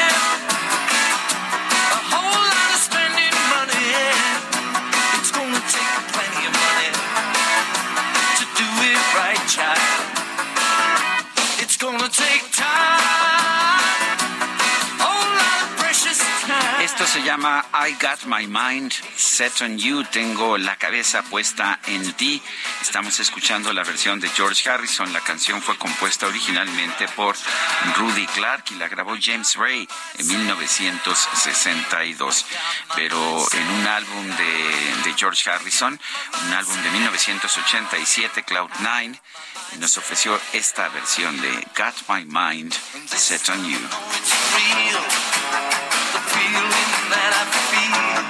Y vámonos con el Químico Guerra. El Químico Guerra. Con Sergio Sarmiento y Lupita Juárez. ¿Cómo estás, Químico? Buenos días. Hola, Lupita, Sergio, qué padre que hoy es viernes, ¿no? Es un día maravilloso. Oye, Sergio, también eh, otra cosa eh, que coincido contigo, eso de que no se puede definir el destino de un país, a ver quién hace la manifestación más grande. Tampoco se puede entender el destino de este país por la inecta, in, inactividad y simplemente la indolencia de no sacar adelante las leyes que se requieren en este país para avanzar. A mí en lo que concierne me preocupa mucho que no avance la ley de general de economía circular en la Cámara de Diputados. Ya está aprobada por el Senado, yo participé en ella, estuvimos haciendo foros, ustedes recordarán, esto ya fue desde el año antepasado, y este bueno, se discutió ad nauseam, ¿no? Y bueno, se oyeron todas las opiniones, está bastante bien estructurada, muy equilibrada, y en diputados no avanza porque no les gustó. Ya se aprobó la ley de economía circular para la Ciudad de México. Entonces ahorita muchas de las empresas están eh, pues totalmente desconcertadas, eh, Sergio Lupita, porque dicen, bueno, para la Ciudad de México sí aplica, pero no hay una ley general a nivel nacional y esto tiene implicaciones, por ejemplo, de que los tres principios en los que se basa el nuevo modelo económico de economía circular, que es eliminar los residuos, mantener productos y materiales en uso, Hey, it's Ryan Reynolds, and I'm here with Keith, co star of my upcoming film, If, only in theaters, May 17th. Do you want to tell people the big news? All right, I'll do it. Sign up now and you'll get unlimited for $15 a month and six months of Paramount Plus Essential Plan on us. Mintmobile.com slash switch. Upfront payment of $45 equivalent to $15 per month. Unlimited over 40 gigabytes per month. Face lower speeds. Videos at 480p. Active Mint customers by 531.24 get six months of Paramount Plus Essential Plan. Auto renews after six months. Offer ends May 31st, 2024. Separate Paramount Plus registration required. Terms and conditions apply if rated PG.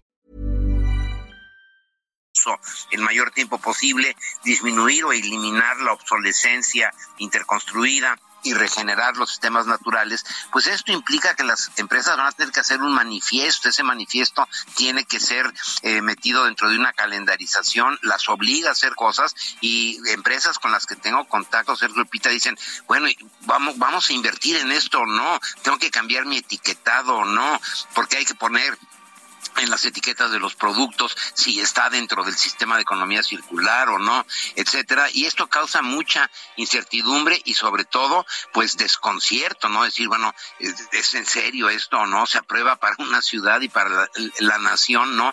A pesar de que lleva años discutiéndose eh, eh, inicialmente en el Senado y ahora en la Cámara de Diputados, y simplemente porque la mayoría dijo que no le gustaba, pero ese es el argumento, Sergio Lupita, que no les gustó.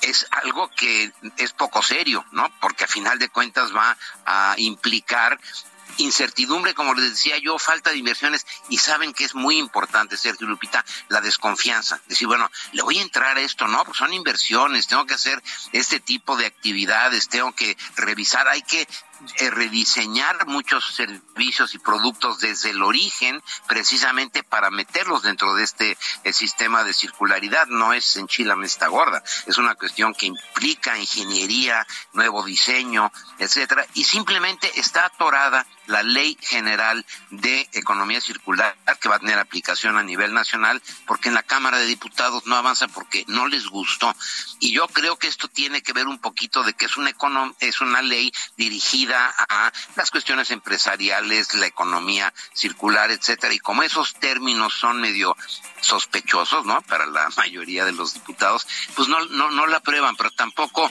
hay tiempos indicados de qué es lo que van a hacer, cuándo se va a discutir nuevamente, etcétera. Y esto es verdaderamente inaceptable, Sergio Lupita. Muy bien, muchas gracias, Químico, muy buenos días. Buen fin de semana. Igual. Bueno, son las ocho con treinta y siete minutos. Tenemos aquí un libro, Guadalupe y yo. Es un libro con una portada muy hermosa, muy romántica, una mano de una mujer, un puño de una mujer, de hecho cerrado con rosas alrededor. Pero el tema, el tema no tiene nada de romántico, el tema es muy dramático. Las buscadoras, madres que buscan personas desaparecidas en México. Y este es un libro de Noé Zabaleta, periodista, cronista. Lo tenemos aquí en la cabina del Heraldo Radio. Noé Zabaleta, gracias por estar con nosotros. El libro dramático, el primer capítulo, eh, sí recibe a, la mamá del Chapo, pero a nosotras no es lo que, lo, que nos dice una buscadora. Eh, ¿Cómo empezaste este libro? ¿Cómo lo empezaste a desarrollar, eh, Noé?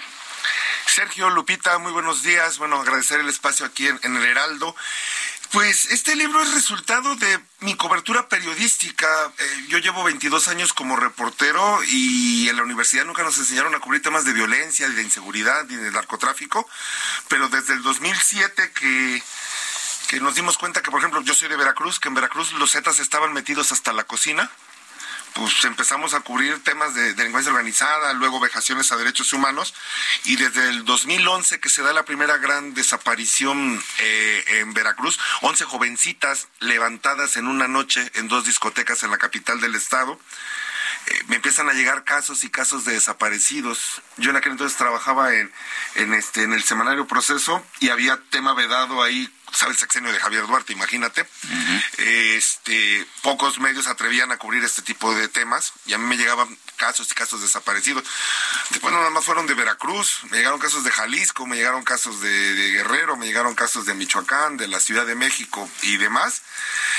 Y hay que tener como periodista cierta empatía con estas señoras, con estas madres. A mí me, asombra y, y me causa admiración el temple y la fortaleza eh, la resistencia y la tosudez de estas señoras que antes de que les desaparezcan a su hija o a su hijo, estaban haciendo labores del hogar, estaban en un trabajo godín, en, un palacio municipal o en, o en un centro comercial, o atendiendo una en el mostrador de una farmacia, qué sé yo, o en el comercio informal, y agarraron pico y pala y se fueron a buscar a sus hijos y los buscan en, en, fosas clandestinas, los buscan en narcorranchos, los buscan en casas de seguridad, los buscan dentro de los centros penitenciarios.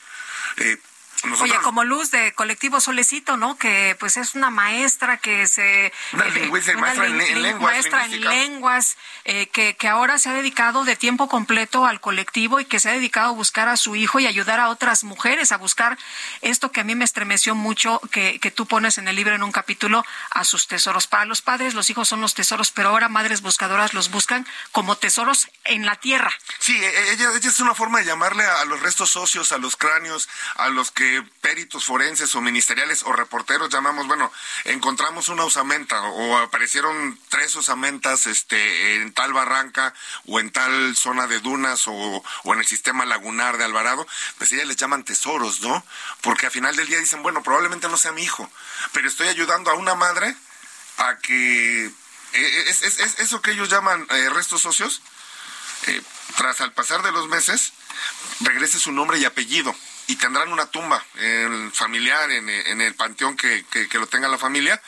Y, que ellas es una forma también aunque no sea su hijo cada que encuentran a alguien ellas como que encuentran cierta paz. Están están ayudando a, a, otra madre. a otra madre y a paliar esta crisis humanitaria que el Estado no le quiere entrar el estado de este gobierno federal, del anterior y del anterior, como ahorita decía Sergio, es un reclamo de las madres de los colectivos de Veracruz, pero también de las de Jalisco y también de las de, de las de Guerrero, Sonora, Sinaloa, que dicen, ¿cómo a la mamá del Chapo sí bajo y la saludo por humanidad y por dignidad?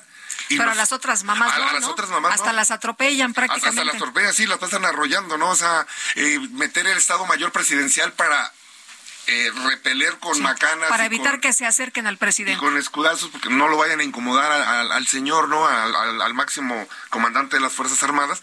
Y era un contingente no mayor a 100 personas. Es decir, nada le costaba, bueno, yo no tengo tiempo, tengo agenda presidencial, bajo de la camioneta Alejandro Encinas, el subsecretario de Gobernación y Derechos Humanos, bajo a mi gobernador que es de mi estado y que yo lo apoyé y que gracias a él hoy está gobernando Veracruz, pues nada, sigamos de largo. Habrá habrá otro momento para para atenderlas, ¿no? Entonces, hubo un, un Sergio Lupita, hubo una luna de miel de los colectivos de desaparecidos, eh, de varios colectivos desaparecidos del país, con el hoy presidente en, en la campaña del 2018. En todos los mítines que hacía en varios estados de la República, los colectivos desaparecidos siempre ocupaban las primeras filas de los mítines del lado izquierdo. Hay varias señoras que ahí me dicen, nosotros creíamos en López Obrador, votamos por López Obrador, lo apoyamos. La luna de miel les duró un año, año y medio, cuando vieron que ni había búsquedas y cuando ellas, las madres de los colectivos de varios estados, decían, aquí hay punto positivo, queremos que hagan una, una búsqueda y una exhumación.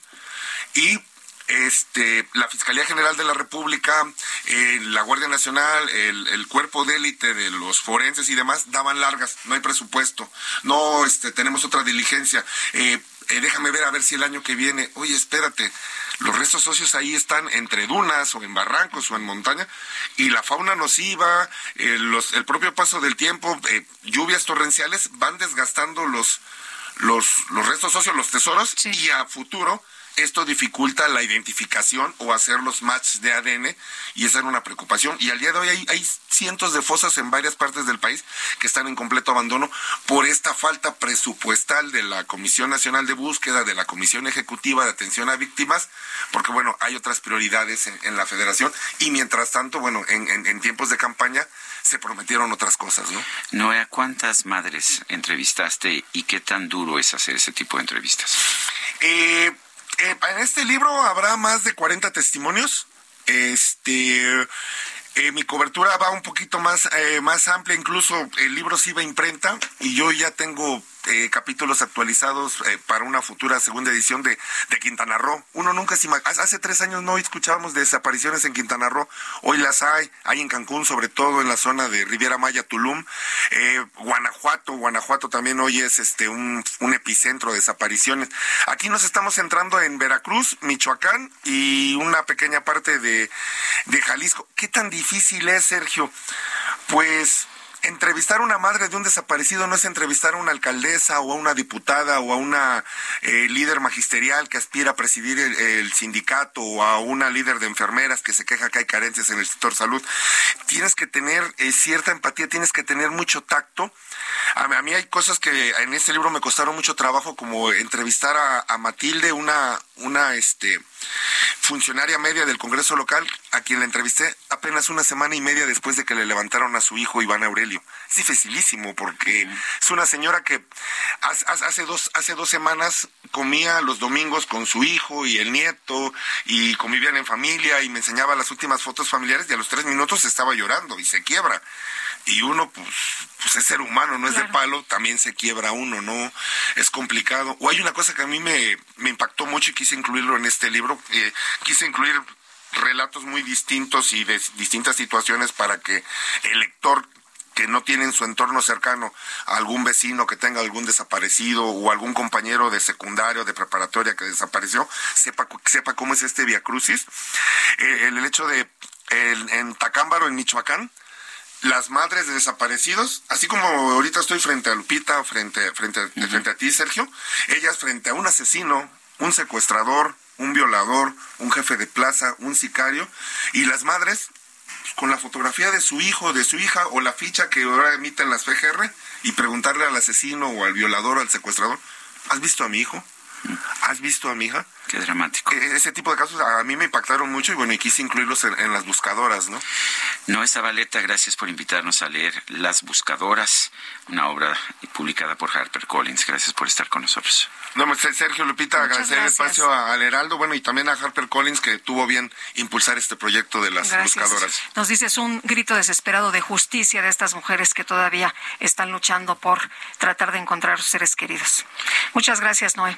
No, hombre, gracias a ustedes. Muy buenos días. Buenos días. Sí, el Pleno del Tribunal Electoral del Poder Judicial de la Federación modificó la convocatoria emitida por la Cámara de Diputados para elegir a los cuatro nuevos consejeros del Instituto Nacional Electoral a fin de que la quinteta para presidente sea integrada exclusivamente por mujeres. Vamos a platicar y le agradecemos como siempre a Yanin Otálora, magistrada del Tribunal Electoral del Poder Judicial de la Federación, que converse con nosotros. Gracias, Yanin. Muy buenos días días, Sergio. Oye, Yanin, pues, eh, ¿por qué se toma esta determinación? ¿Por qué eh, la quinteta integrada solamente para mujeres y para que sea una mujer la presidenta? Se toma la decisión primero porque vienen varias ciudadanas justamente impugnando que no hay un espacio reservado para las mujeres para la presidencia, pero que además no hay paridad entre las cuatro quintetas. Y acorde con todo lo que hemos venido votando en la sala superior desde hace ya varios años, en los que estimamos que no basta con que la mujer llegue a integrar estos órganos colegiados, sino que tiene que llegar a los cargos de más alta responsabilidad, que son las presidencias. Ya hemos ordenado, tanto para institutos electorales locales como para otros órganos colegiados, que nunca han sido presididos por mujeres, que en, en esta ocasión, cuando se impugna, se reserve la presidencia a las mujeres. Y el INE no ha sido presidido jamás por una mujer, con excepción de María Mardán, en una presidencia temporal. Recordaremos que duró uno o dos meses. Eh, Janine, eh, por ejemplo, eh, nunca ha habido un- una mujer pre- presidenta de la República. ¿Significaría esto que debería el tribunal ordenar que pues solamente pueda haber mujeres candidatas? Me parece que este es un criterio para un cargo que es totalmente unipersonal. Aquí estamos hablando de la integración de órganos colegiados, entre los cuales se encuentra obviamente una presidencia. Es lo único que diré en este tema, que estoy segura llegará en algún momento a la sala superior. Eh, Janine, el tribunal se extralimitó por ordenar al INE que tenga esta quinteta integrada únicamente por mujeres, como lo dijo el legislador Ignacio Mier de Morena. No, no se, no se extralimitó el tribunal. Tuvimos un juicio, una petición formulada por la ciudadanía y contestamos haciendo una interpretación primero de la Constitución que establece el principio de paridad en todo y posteriormente tomando en cuenta nuestros criterios jurisprudenciales. Lo ideal hubiera sido que la convocatoria estableciera dos quintetas de mujeres, dos quintetas de varones y que de una manera progresista también estableciera la presidencia para las mujeres. No fue el caso y por ello la impugnación y juicio ante el Tribunal Electoral y la determinación que tomamos en sala superior por una mayoría de votos. Magistrada, ¿no es esto una forma de discriminación contra pues la mitad de la población en razón de género? Para nada. Me parece que, que si vemos los desde 1990 que existe el IFE y transformado después en INE, lo han presidido 12 varones. Entonces yo preguntaría si esa presidencia continua por hombres, y en mi opinión ha sido una discriminación constante hacia las mujeres, ha habido excelentes perfiles en esta autoridad administrativa que podrían haber definitivamente presidido este órgano antes de que tuviésemos que emitir la sentencia. No, me parece que no hay discriminación alguna, al contrario, se, se dignifica un género, se dignifican las capacidades de un género para desempeñar un cargo reservado hasta ahora a los varones. Eh, la decisión del, eh, del tribunal eh, es eh, definitiva, ya no se puede eh, cambiar. Es definitiva, es inatacable y por ende se tiene que cumplir, como dicen en el argot jurídico, se tiene que acatar y eh, seguramente no, no tardará la Cámara en modificar, es una modificación en sí eh, sencilla, establecer que no se integre esta quinteta de manera mixta, sino solo con mujeres. Eh, Janine Otálora, pre- eh, magistrada del Tribunal Electoral del Poder Judicial de la Federación, gracias por platicar con nosotros esta mañana. Muchísimas gracias Lupita y gracias Sergio. Hasta luego. La magistrada Janino Tálora. El PAN y Morena en la Cámara de Diputados coinciden en que debe ser una mujer quien presida eh, el próximo Consejo General del INE. Vamos con Jorge Almaquio. Adelante, Jorge. ¿Qué tal, Sergio Lupita, amigos? Así es, el Partido Acción Nacional y Morena en la Cámara de Diputados coinciden en que debe ser una mujer quien sea la próxima presidenta del Instituto Nacional Electoral, aunque critican que el Tribunal Electoral del Poder Judicial de la Federación se tome facultades que no le corresponden. Por separado, Ignacio Mier, presidente de la Junta de Coordinación Política, y Santiago Krill Miranda, titular de la mesa directiva en San Lázaro, reconocieron que una mujer puede llevar las riendas del máximo órgano electoral, tras señalar que no hay trampa en la configuración se hizo en la convocatoria para formar las quintetas de los aspirantes a consejeros, Mier Velasco dijo que su corazón le dice que deben ser mujeres, aunque el tema son las atribuciones en las que se exceden los magistrados electorales. En Morena, si me dicen mi corazón, pues que sean mujeres. No, el problema no es de la sentencia, el problema son de las atribuciones y de los derechos que se pueden violentar, por eso no los queremos pronunciar, porque ya hay, ayer salió publicado más de 400, ¿no? Inscritos. Entonces, ¿se violentan o no? Yo no sé si, si, es una sola pieza, porque no la conocemos, si es una sola pieza legislativa la convocatoria, o se puede solamente una parte de ella afectarla. Criminanda se pronunció en el mismo sentido de que una mujer encabece al INE, aunque también coincidió con Mier en que el tribunal abusa de sus facultades. En lo personal te digo sí, por supuesto, pues claro que sí, digamos, para tener un balance paritario, pero el tema no es ese. O sea, esa es otra discusión que no es la que vamos a tener. Es si el Tribunal Electoral puede, en un tema de esta naturaleza, meterse con la soberanía de la Cámara y decidir qué debemos de hacer. Resaltó que no está en contra de la mayoría femenina cuando trabaja en la primera Cámara paritaria en toda la historia, con 251 diputadas y 249 diputados, con una mesa directiva en donde él, Santiago Krill, es el único hombre que hay. Sergio Lupita, amigos, hasta aquí mi reporte. Jorge Almaquio, gracias. Son las ocho con cincuenta y cuatro. Nuestro número para que nos mande mensajes de WhatsApp es el 55 2010 9647.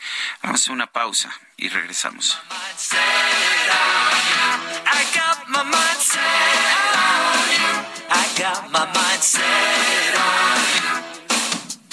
This time I know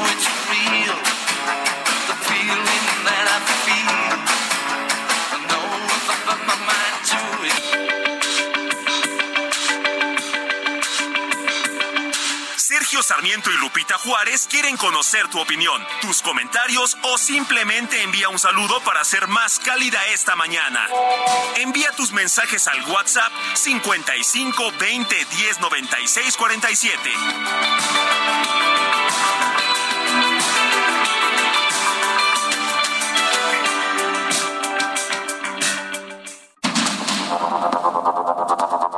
Con Sergio Sarmiento y Lupita Juárez por el Heraldo Radio.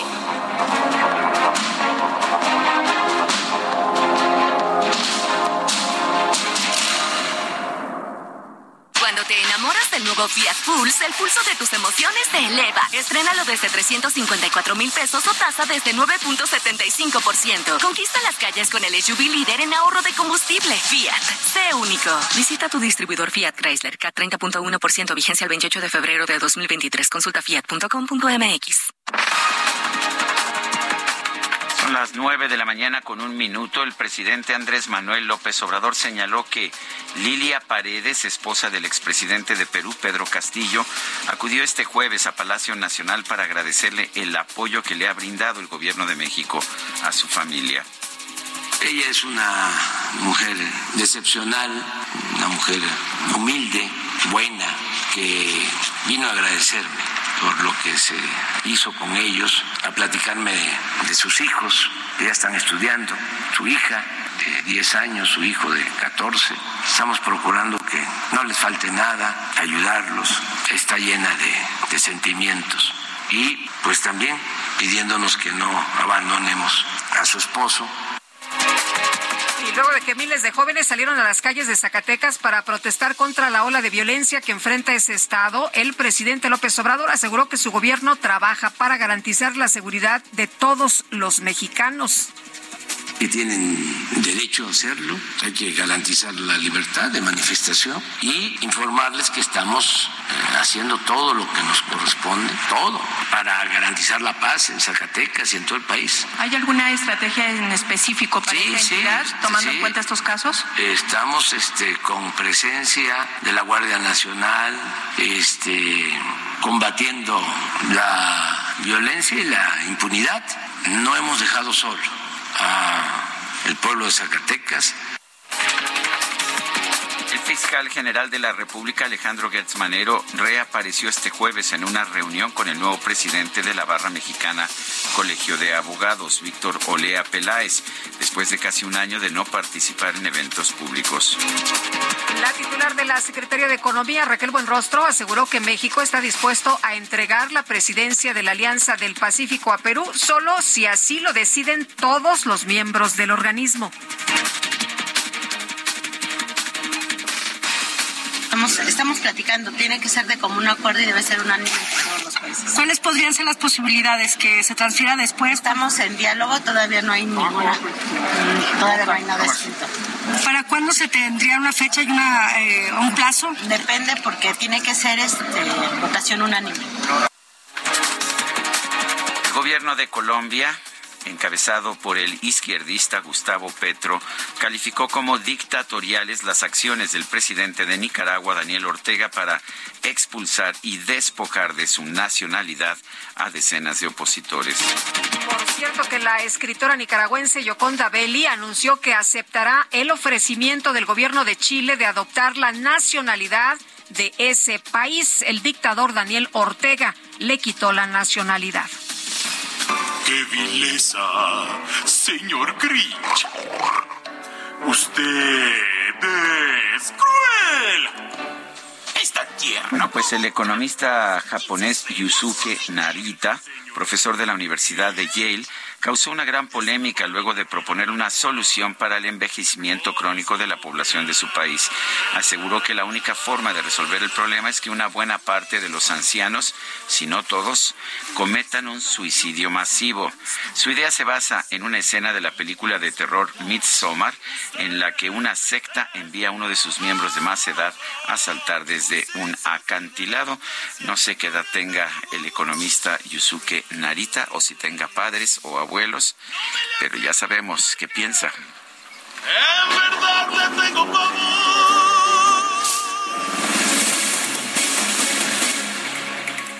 Bueno, y esta nota nos sacude realmente con la propuesta que hace una persona, pues uno pensaría, una persona seria que está proponiendo algo, pero también con seriedad. Este, no sé ustedes qué piensen, pero a mí me parece un absurdo y una locura. Vamos a la información de Mónica Reyes. Mónica, ¿qué tal? Claro que sí, Lupita, Sergio, un gusto saludarlos como cada mañana y decirles a nuestros amigos que nos escuchan del Heraldo Radio que lo mejor que podemos hacer para evitar un fraude es prevenirlo. Por eso, junto al Banco Nacional de México, te cuento el 1, 2, 3 contra los fraudes. 1. Nunca compartas con nadie tus claves de acceso, NIPS, códigos de tu NetKey o el CBB de tu tarjeta. 2. El banco jamás te llamará para solicitarte códigos o claves de acceso que recibas por mensaje SMS. 3. El banco nunca te pedirá hacer transferencias para proteger o blindar tus cuentas. Así que recuerda, si te piden tu información confidencial, es fraude. 1, 2, 3 juntos con Citibanamex contra el fraude. Regreso con ustedes. Linda mañana. Gracias, Mónica, igualmente. Son las nueve de la mañana con seis minutos. ¡Lo siento, Wilson!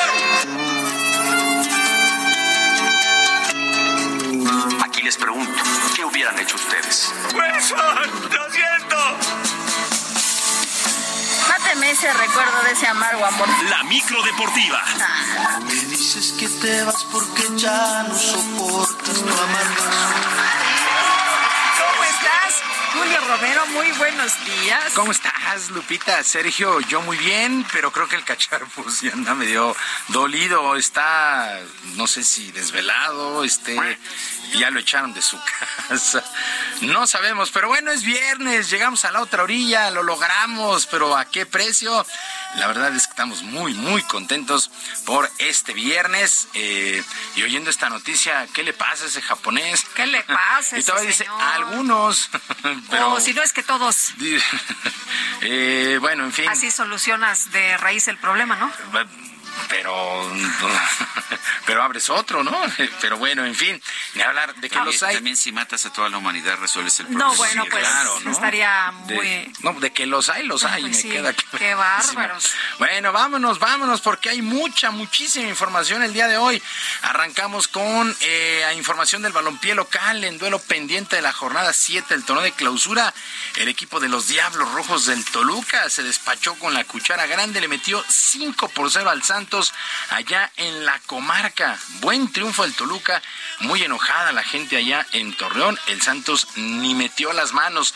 Bueno, y para el día de hoy arranca la jornada 9. Dos duelos a las 7 con 5 minutos. Necaxa estará recibiendo al Querétaro y a las 9 con 5 Mazatlán contra los Pumas de la Universidad. Para el día de mañana a las 17 horas, la máquina celeste de Cruz Azul estará recibiendo a Juárez. Por cierto, el cuadro de la máquina presentó a su nuevo técnico, Ricardo El Tuca Ferretti, que regresa a las canchas luego de dirigir a los Tigres.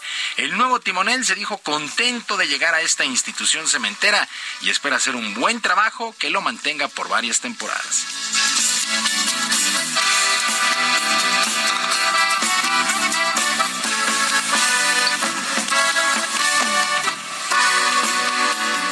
A mí, por la edad que tengo, no me preocupa los años. O sea, no me ocupa esta situación. Me ocupa el hoy. Como decimos, hoy es hacer lo mejor. Mañana buscar hacer lo mejor. Y naturalmente a través de trabajo y resultado, las cosas se pueden lograr. Bueno, también para el día de mañana a las 7 de la noche, Tigres estará enfrentando a Chivas. Una buena prueba para el equipo tapatío. El nuevo técnico de Chivas, Veljo Paunovic, resaltó el trabajo que han hecho, eh, pues que ha hecho, mejor dicho, el conjunto regiomontano en los últimos años, pero no descartó que el rebaño puede estar a esa altura. Voy de este lado,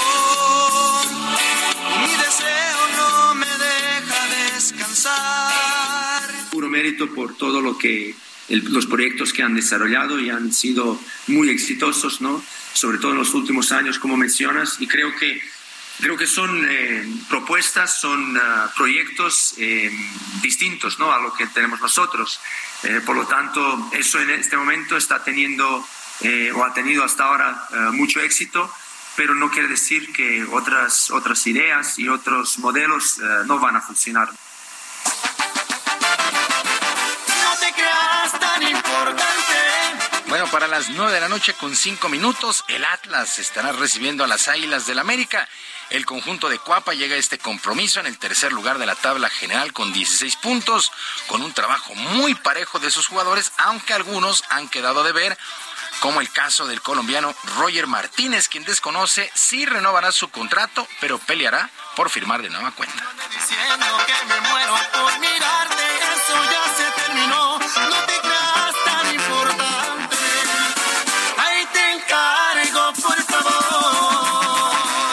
Aquí en el América siempre van a haber críticas, siempre van a haber cosas que por ahí eh, a algún jugador no le parezca, ¿no? Pero uno tiene que hablar dentro de la cancha y más nada. Eh, yo soy una persona que siempre voy para adelante, independientemente de lo que digan o no, siempre voy para adelante.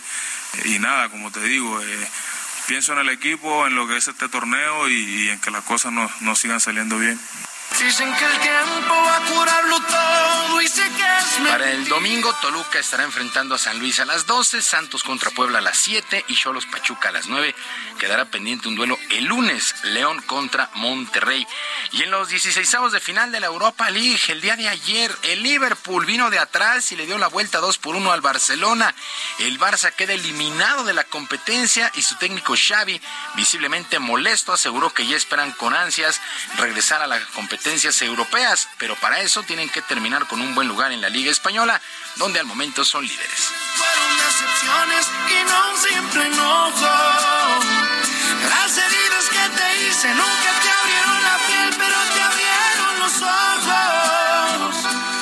Año por lo menos se ha competido, se ha dado la cara en prácticamente, excepto el Bayern en casa, en todos los partidos, pero por pequeños detalles y por, por competir de peor manera que el, contrario nos han, nos han ganado, nos han pasado por encima en, estos duelos. eh, eh, directos. De alguna manera, en los dos goles, pues son duelos directos que hay que, que hay que competir mejor, pero nada más, hay que intentarlo el año que viene.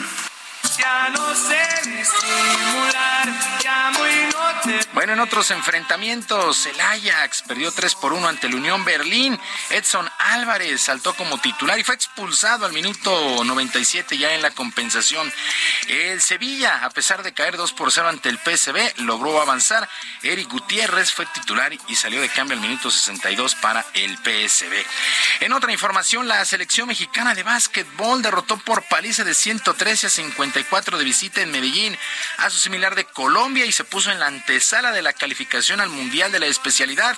La quinteta que dirige el coach Omar Quintero tuvo eh, pues eh, una buena actuación, 20 puntos Orlando, Orlando Sánchez, 5 rebotes y 3 asistencias. Ahora México se estará midiendo el domingo a Uruguay con la idea de ganar el duelo, ya que esa victoria daría la calificación México, México, buen, buena actuación en el grupo F en FIBAS América el día de ayer 113 a 54. Bueno, Colombia ya estaba eliminado. Una, una victoria separa a la selección mexicana de básquetbol del Campeonato Mundial.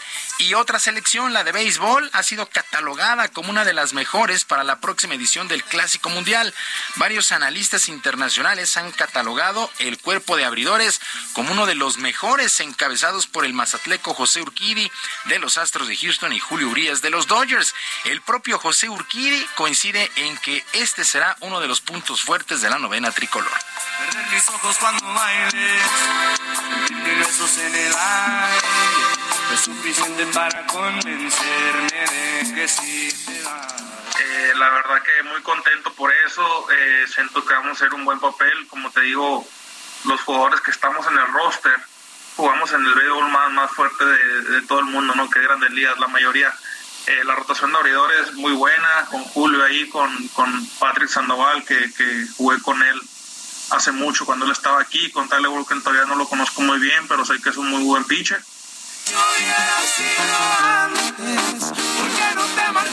México, México estará debutando el 11 de marzo contra Colombia allá en Phoenix. Así es que eh, buena, buena actuación se espera de esta selección que va a ser dirigida por Benjamín Gil.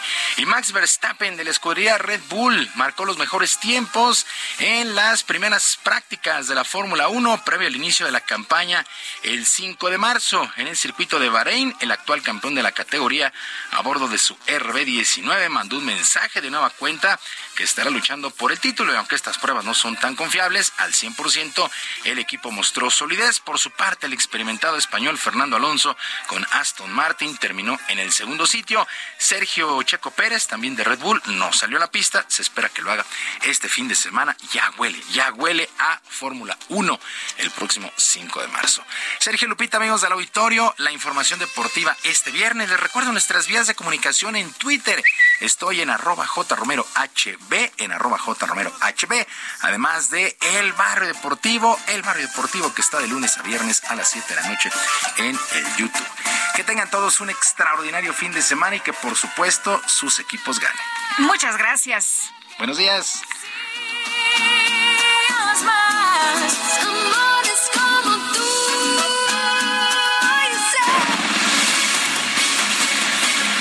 Bueno, las senadoras del PAN exigieron a la presidencia de la mesa directiva del Senado poner orden en las sesiones, así como detener la violencia contra las mujeres, la violencia de las mujeres en contra de las mujeres. La senadora del PAN, Alejandra Reynoso, está en la línea telefónica, vicepresidenta de la mesa directiva del Senado. Alejandra, gracias por platicar con nosotros. Buenos días.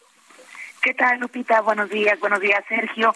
Eh, efectivamente, eh, mandamos una carta al grupo parlamentario del PAN, la senadora, eh, hacia el presidente de la mesa directiva, por su citado en la pasada sesión. Oye, se puso muy violenta la situación, estas acusaciones, eh, que bueno, pues es- ah, estamos acostumbrados a que haya palabras altisonantes ahí en el, en el Senado, el debate, se calientan los ánimos, pero pues hubo ya señalamientos muy personales y además amenazas.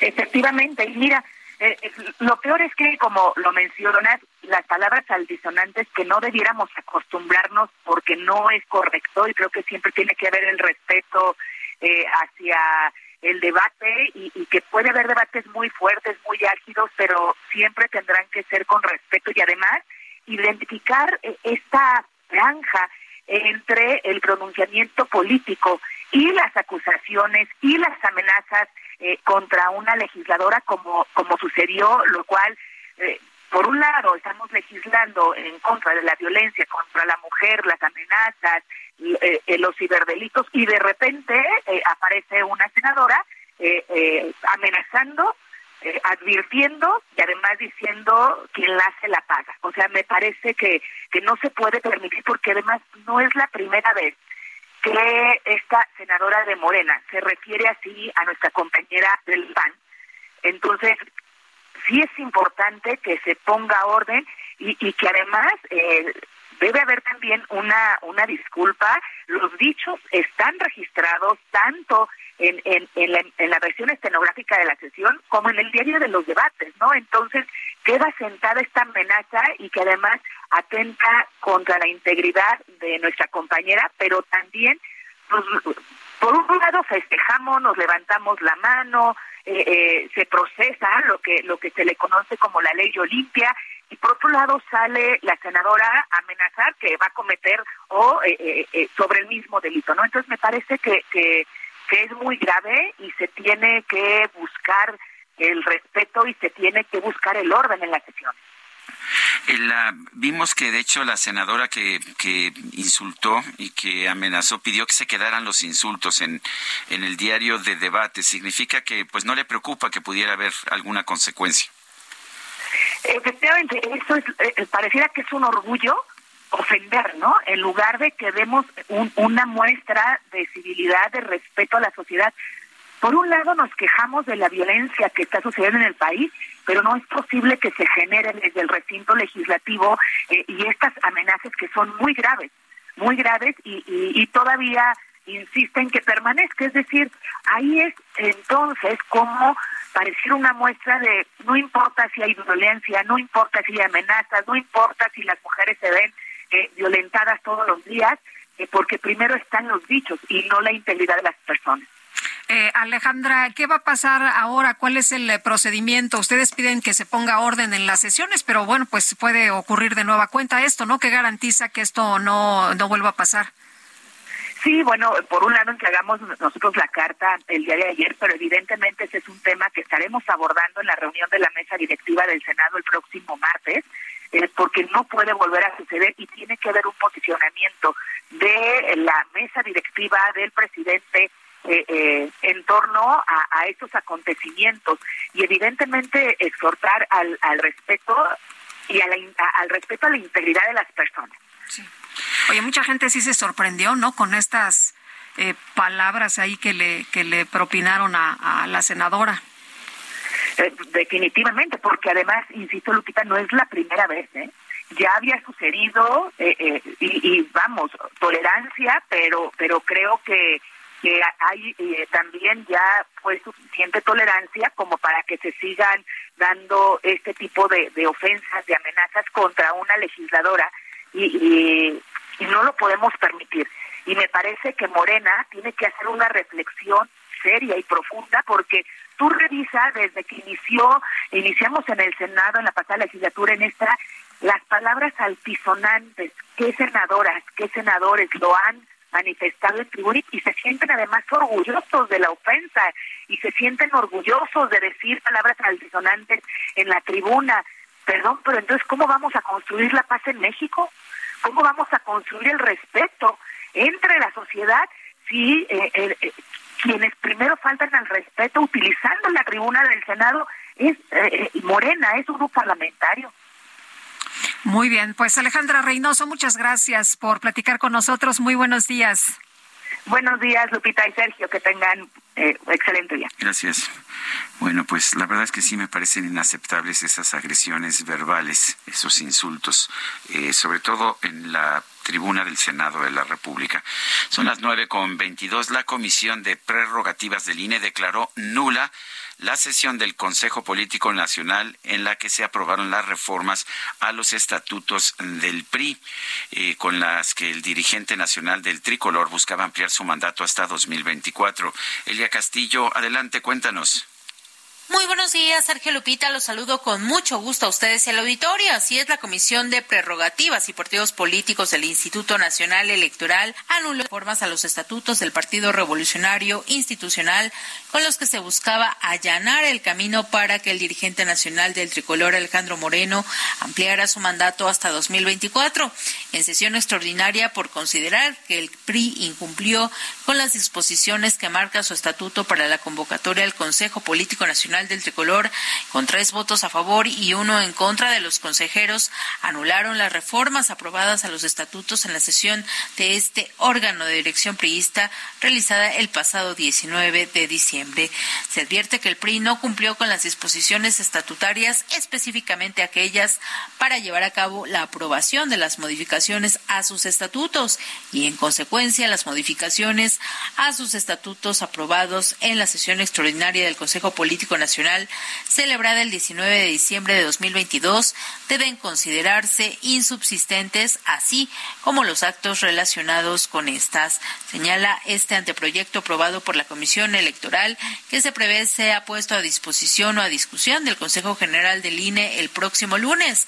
En tanto, les comento que la dirigencia nacional del PRI, encabezada por Alejandro Morena, respondió a esta resolución de la Comisión de Prerrogativas, pidió al Instituto Nacional Electoral respeto a la autodeterminación y autoorganización del partido y confió en que el Consejo General del órgano electoral resuelva bajo estos principios. El Instituto Político argumentó que estas eh, pues 52 reformas a los estatutos que se realizaron el pasado 19 de diciembre fueron en concordancia con las reformas del llamado Plan B de la reforma electoral que eh, pues em, mueve de alguna manera eh, las fechas, el, el, calendario para los próximos comicios electorales de 2024.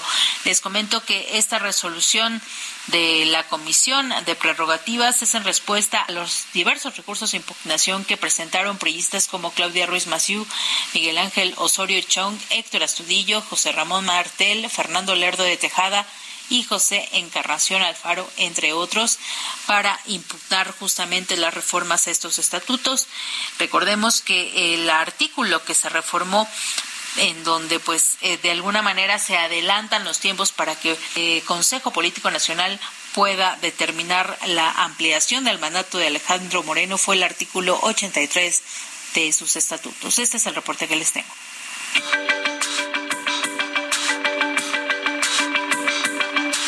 Sergio Sarmiento y Lupita Juárez quieren conocer tu opinión, tus comentarios o simplemente envía un saludo para ser más cálida esta mañana. Envía tus mensajes al WhatsApp 55 20 10 96 47.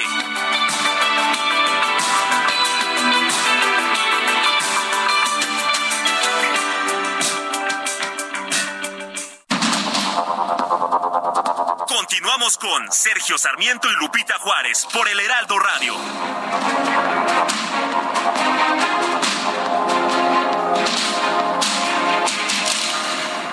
Gastrolab, historia, recetas, materia prima y un sinfín de cosas que a todos nos interesan. Amigos del Heraldo Radio, soy el chef Israel Arechiga de Gastrolab y para cerrar la semana traigo una receta bárbara de cómo hacer pizza mexicana en sartén y directamente en la estufa. Los ingredientes para la masa, que es la parte fundamental, son 500 gramos de harina de trigo, 125 mililitros de miel de abeja, 125 mililitros de aceite de oliva, un sobre de levadura seca, que son aproximadamente 10 u 11 gramos, tres cuartas partes de taza de agua, que pueden ser 175 mililitros, media cucharadita de sal, media cucharadita cucharadita de finas hierbas molidas que le va a dar mucha textura y sabor a la masa y una cucharada de aceite de maíz. Así que vamos a partir de la base. Si tenemos unos frijoles refritos, bayos o negros, eso es lo que vamos a embarrar como si fuera la salsa pomodoro o la salsa blanca. Y después por encima, yo creo que con choricito, con carne de res, algunos jalapeños en rodajas, salsita de chipotle, cilantro, aguacate y cebolla morada, es suficiente para tener esta pizza espectacular para este fin de semana. Siente el máximo confort de un abrazo a todo tu cuerpo. Mereces Amigos del Heraldo Radio, ya todos sabemos que con Sky es un clásico tener a los dos equipos más grandes de España enfrentándose y ahora verlos en las semifinales a doble partido en la Copa del Rey será grandioso. Real Madrid y Barcelona este 2 de marzo y 5 de abril. Disfrútalos en exclusiva por Sky. Suscríbete ahora mismo y si eres cliente Sky prepago, realiza tu recarga y no te pierdas de estos grandes encuentros. Llámanos al 554040 0202. Hola Sergio, hola Guadalupe, buenos días. Aclárenos una cosa, no sé si sea un mito urbano, sí o no. Hasta donde yo sé, los vehículos automotores no provocan ozono y el hecho de que se paren de circular los automóviles tampoco influye en que se disminuya. ¿Será cierto esto? ¿Qué tal que nos lo van aclarando, estimados amigos? Buenos días. Desde la alcaldía Miguel Hidalgo, Fernando Nava.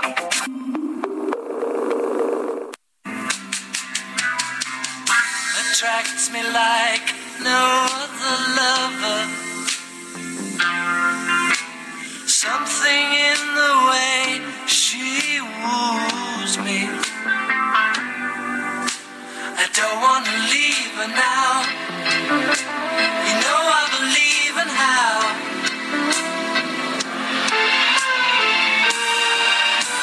Somewhere in her smile, she knows.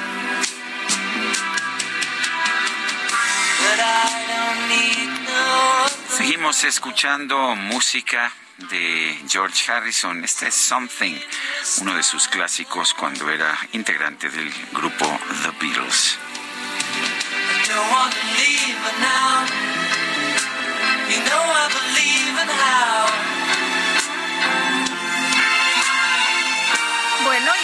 A los mensajes. Nos dice una persona, saludos para Sergio Lupita, soy Agustín Mondragón. Tiene razón Sergio, los problemas los debe resolver el Estado de Derecho y el diálogo. Y cuando eso falla, vámonos al Zócalo. Y si eso falla, pues lo que sigue, para eso que se está preparando López. Bueno, una persona del público nos decía en un mensaje de voz que si los vehículos generan ozono, no generan ozono directamente, pero generan monóxido de carbono y también óxidos de nitrógeno, compuestos orgánicos volátiles, que cuando interactúan con la luz del sol sí generan ozono, que es una forma de oxígeno con tres moléculas. Pero sí, sí, los vehículos sí generan ozono. Por eso le pregunté eh, pues al funcionario de la CAME si la contaminación era de partículas que en buena medida vienen de vehículos de diésel, no de gasolina, y vienen de la termoeléctrica de Tula, o si era de ozono. Por eso lo pregunté. Bueno, y nos dice Patricia Barrientos, estoy de acuerdo con Sergio en que las manifestaciones y las contramanifestaciones no son la mejor forma de solucionar las diferencias, pero pues eh, le pediría a Sergio que nos, que nos sugiera alguna otra forma de hacerlo a los ciudadanos comunes y corrientes que no tenemos un micrófono enfrente de nosotros. Pues a ver, lo que realmente transforma un país es el voto. De nada sirve que se presenten 10 millones de personas en el Zócalo si no Si el día de la votan elección- por su este o si no se presentan a votar. Es lo que te decía, ¿no? De para qué sales eh, eh, si no vas a participar. En, eh, hay que ser congruentes, ¿no? Hay que votar el día de la jornada electoral para que, pues, si quieres que cambie algo, cambie. Pero tenemos más. Sí, mensajes. dice otra persona, me encanta su noticiario y todos los días los oigo, pero no estoy de acuerdo con usted, se refiere a mí esta vez, en que una concentración no sirve, al contrario, debemos demostrarle al presidente y a su gobierno que no estamos de acuerdo con su forma de hacer las cosas. Además, vamos a ir las personas que no estamos de acuerdo con quitar al INE o poner a las personas afines al gobierno. Así que ya veremos cuántas personas se reúnen sin que les paguen absolutamente nada para defender la democracia en México. Las personas que no estén de acuerdo que se queden en su casa y que después no se quejen, lo firma Evangelina. Y nos dice, buen día, soy David Illescas, no coincido con Sergio que digas que no estás de acuerdo con las manifestaciones, porque en un país debe haber democracia. Entonces, como ciudadanos, nos tenemos que quedar callados y asumir que el gobierno hace lo correcto. No, tenemos que alzar la voz los ciudadanos que pagamos impuestos y mantenemos a un poder ejecutivo, judicial y legislativo para que todos tengamos mejor calidad de vida. Y para eso sirven las manifestaciones. Bueno, son las nueve de la mañana con treinta y seis minutos. Bueno, con base en los últimos datos publicados por el INEGI, México, ¿cómo vamos? Estimó el semáforo nacional de la inflación y vamos a platicar del tema con Adriana García. Ella es coordinadora de análisis de México. ¿Cómo vamos, Adriana? Pues cuéntanos cómo vamos. Hola, muy buenos, días. Muchas gracias por la invitación. Pues estamos en continuamos en un entorno inflacionario adverso para todos los mexicanos. A pesar de que este dato salió mejor de lo esperado, tenemos una inflación anual de 7.76%, cuando el rango objetivo del Banco de México es de 3% más menos 1%. Y el mismo banco pronostica que todo este año vamos a tener una inflación eh, alta, aunque con una trayectoria descendiente, que ya en febrero, eh, o con los datos a la primera quincena, comenzamos a ver que la inflación comienza a disminuir, y no solo la general, sino también la subyacente, lo cual es una buena noticia. Eh, el, ah, bueno, el registro que tuvimos de inflación anual que tuvimos ayer en la quincenal, pues estaba todavía en 7.7, si no mal recuerdo. 7.76. Así es, solo que cuando lo comparamos con la primera quincena de enero, esta fue superior y fue en 7.88. Por eso les comentaba que, o sea, es una buena noticia, pero nos queda un largo camino por recorrer para regresar al rango de variabilidad del Banco de México. Adriana, ah, No, pero lo que nos preocupa es eh, los precios de los alimentos que están disparados y están por encima de la inflación general, presentan una variación anual de 12.66%. El, el huevo eh, subió muchísimo, el gas subió también y otros alimentos. Hemos tenido el eh, jitomate, por ejemplo, que bajó 16% y eso hizo que bajara un poquito la inflación porque pues tiene mucho peso en la canasta básica, Adriana. Sin embargo, pues baja un alimento pero sube otro. Sí, sobre todo eh, lo que vimos esta quincena fue el enorme impacto del huevo que presentó en un solo mes un incremento del 6.7%. Ahora, si lo vemos en términos anuales, pues va arriba del 33%. Y, y complementos o eh, alimentos fundamentales en nuestra dieta, la tortilla de maíz, una variación anual de 15%. Es una, eh, ¿Están sirviendo los programas del gobierno, el famoso PASIC, para detener la inflación? Bueno, lo que hemos visto es que desafortunadamente no se ve un efecto contundente. Eh, nosotras hemos analizado que por la construcción de este PASIC, que únicamente consideró a ciertos eh, productores o ciertas empresas, no iba a tener un impacto generalizado favorable para todas las familias. Ahora, ayer el Banco de México publicó la minuta de su decisión de eh, alza en la tasa de referencia esta de febrero y ahí señala problemas en la falta de inversión que ocasiona tener una menor oferta y en particular añade el riesgo inflacionario que tiene mover la carga del AICM al nuevo aeropuerto de Santa Lucía. Bueno, Adrián, entonces, eh, a pesar del pronóstico, lo que ustedes están viendo es que vamos a estar mucho más arriba, porque pues 3% está muy lejos del casi 8% que tenemos, ¿no? Sí, va a ser un año eh, que va a continuar eh, las dificultades para, para todos los mexicanos en términos de inflación, pero sí vemos que va a seguir una trayectoria descendente y que para el 2024 podamos tener una inflación cercana al 4%. Bueno, Pues gracias por platicar con nosotros esta mañana, Adriana. Muy buenos días. Muchísimas gracias. Hasta luego, Adriana García, coordinadora de análisis de México. ¿Cómo vamos?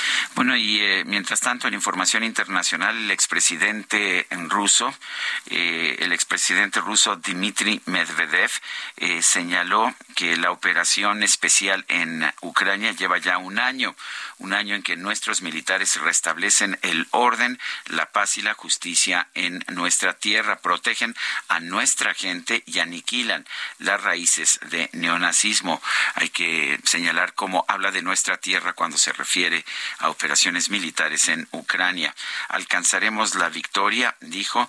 Todos queremos que esto suceda lo antes posible y ese día llegará dice alejar las amenazas de las fronteras de nuestro país lo más posible, incluso si se trata de las fronteras de Polonia, es lo que dijo el expresidente ruso, un político muy cercano al presidente actual, eh, Vladimir Putin, y pues ah, no deja de ser esto una amenaza también contra Polonia. Bueno, el presidente López Obrador presentó una iniciativa que busca reformar la ley federal del trabajo para actualizarla después de 53 años, la tabla de enfermedades de trabajo y de incapacidad permanente. Elia Castillo, cuéntanos. Muy buenos días, Sergio Lupita. Los saludo nuevamente con mucho gusto a ustedes el auditorio. Así es, el presidente Andrés Manuel López Obrador envió una iniciativa a la Cámara de Diputados para reformar la Ley Federal del Trabajo a fin de actualizar la tabla de enfermedades de trabajo y de incapacidad permanente. Con ello se amplía de 161 a 194 la lista de las enfermedades de trabajo y de 409 a 524 la tabla de lesiones por riesgos laborales para la evaluación de incapacidades permanentes. La propuesta que actualiza el catálogo de enfermedades laborales después de 53 años, considera 30 tipos de cánceres de origen laboral, principalmente todos los que derivan de la exposición a sustancias químicas, así como el COVID-19, el estrés laboral, ansiedad, depresión, infertilidad y VIH, entre muchos otros. La propuesta enviada este jueves a la Cámara de Diputados armoniza la lista de padecimientos laborales con la nueva clasificación internacional de enfermedades de la Organización Mundial de la Salud. De acuerdo a la exposición de motivos, la actualización de la tabla de enfermedades indicará la patología de las personas trabajadoras más propensas a desarrollar cada padecimiento. Para ello se revisó el contenido de los 161 padecimientos que contiene la tabla vigente que fue elaborada y actualizada por primera vez en 1970. La propuesta presidencial señala que se tomó en consideración el progreso y los avances científicos en la medicina del trabajo, los efectos a la salud de las trabajadoras causados por factores de riesgo psicosocial, económico, así como los agentes biológicos y físicos nocivos. El grupo de las patologías infecciosas y parasitarias aumentó de 21 a 41 enfermedades, entre las que destaca la enfermedad pandémica por COVID-19 que ha afectado en los últimos años a nivel mundial. Las enfermedades derivadas de las intoxicaciones también se incrementan de 36 a 46.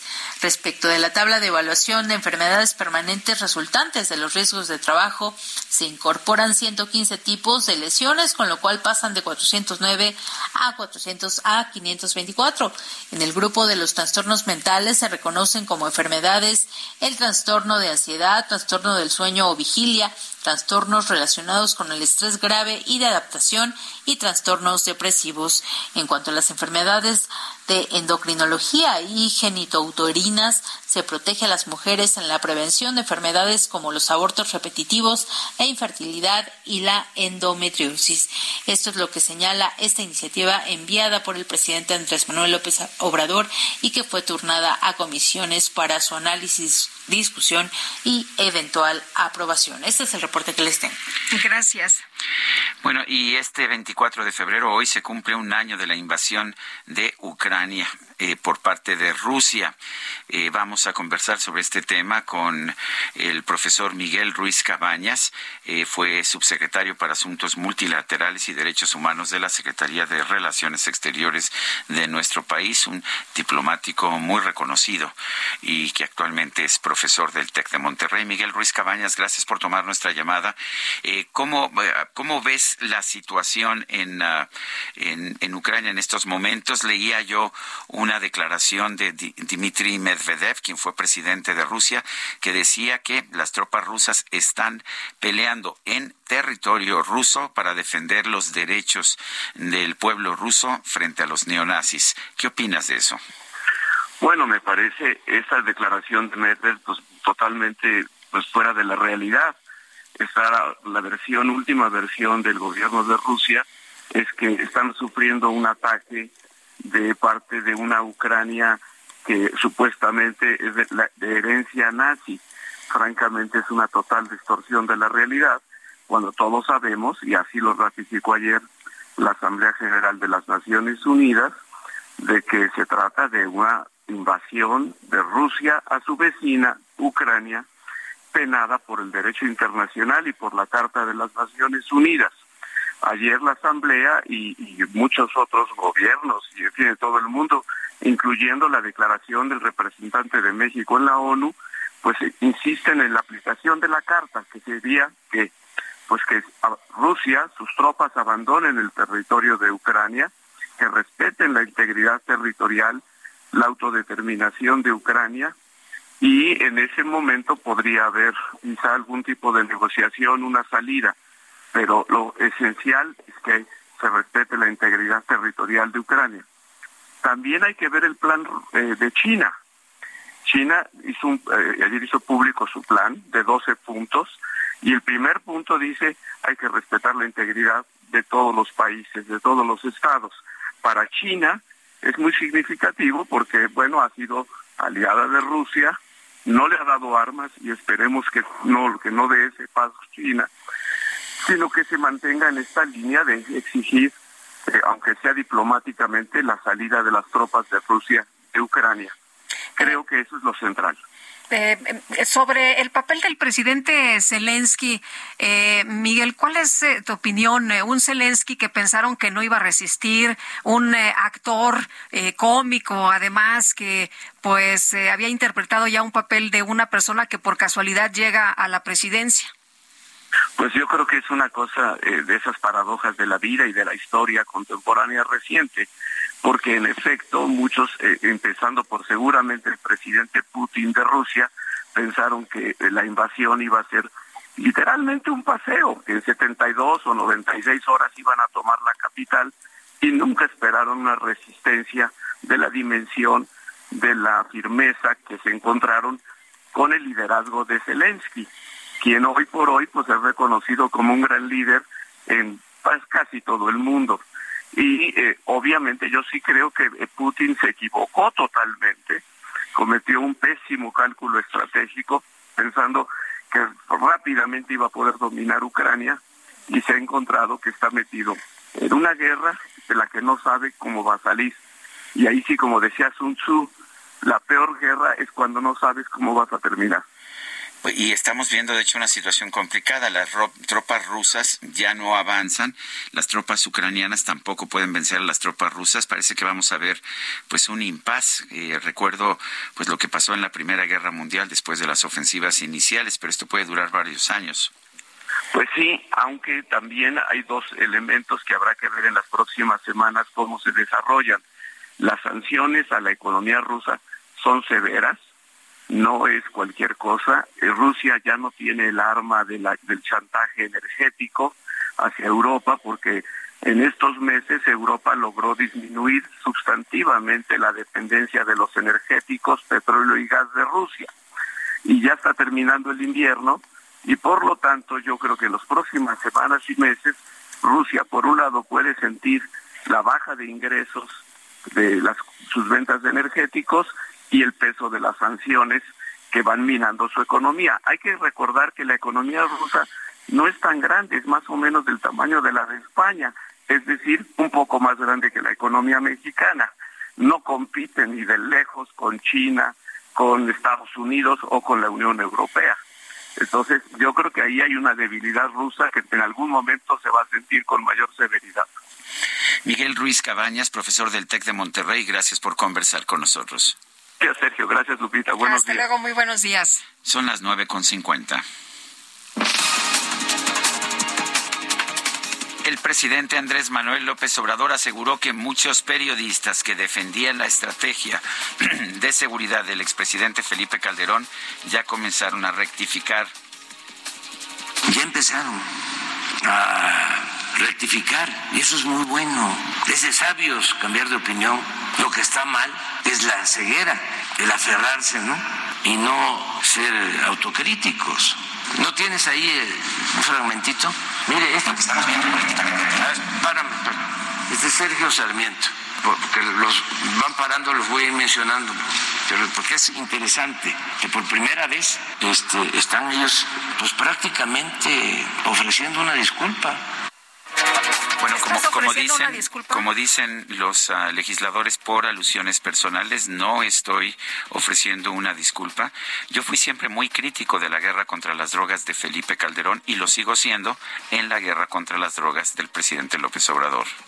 Bueno, me acuerdo que por primera vez aquella incursión que hizo el presidente Calderón a Michoacán, lo dijimos, Sergio. Sí, ya lo, lo dijimos al aire en, en radio. Barbaridad. Lo escribí en mis columnas periodísticas y lo he dicho en programas de televisión. Siempre me opuse a la guerra contra las drogas de Felipe Calderón y sostengo que el presidente López Obrador mantiene la misma estrategia su estrategia de abrazos y no balazos que nos tiene con 140 mil muertos, más de 70 mil desaparecidos y el tráfico de fentanilo a los Estados Unidos en un eh, pues eh, número muy importante. Y por otro lado, el presidente López Obrador consideró que el PAN no puede deslindarse de sus vínculos con el exsecretario de Seguridad Pública, Genaro García Luna. También celebro que después de un tiempo, porque se quedaron como pasmados, ya empezaron a, a, manifestarse, ¿no? En este caso, los dirigentes del PAN, que si es militante o no García Luna, pues eso no es lo fundamental. Lo fundamental es que fue hombre clave para enfrentar la delincuencia y se asoció a la delincuencia con Fox y fue secretario de Seguridad Pública de Calderón. ¿No hay manera de desligarse de García Luna? No se puede. ¿Cómo? El periodista del diario El País, Cedric Raciel, explicó en este espacio cómo se realizó la investigación que dejó al descubierto un nuevo plagio de la, en este caso de la tesis de doctorado de la ministra de la Suprema Corte, Yasmín Esquivel cuando en diciembre aparece esta primera acusación de tesis en, de plagio de tesis en licenciatura, la ministra Esquivel acude a su asesor de tesis doctoral, Núñez Ochoa, que publica una carta donde él dice que él puede dar fe de que la tesis doctoral de la ministra pues fue un gran ejemplo, un gran trabajo y demás. Y bueno, ahora tenemos estas evidencias. Ni él ni ninguno de los siete sinodales que dieron su voto aprobatorio, todos ellos académicos de la NAWAC, se percataron o no lo hicieron notar de esta de este de este plagio. El ministro de Defensa de Ucrania, Oleksiy Reznikov, aseguró que su país está preparando una contraofensiva ante la invasión rusa, la cual incluye acciones en el aire, la tierra, el mar y el ciberespacio primer ministro de Japón, Fumio Kishida, dio a conocer que en la reunión virtual del G7, que se celebra este viernes, va a pedir que todos los países se abstengan de enviar ayuda militar a Rusia. Ya nos vamos. Ya se nos acabó el tiempo, Guadalupe. Que la pasen todos muy bien, disfruten este día y que descansen. Nos escuchamos el próximo lunes. Hasta el lunes, gracias de todo corazón.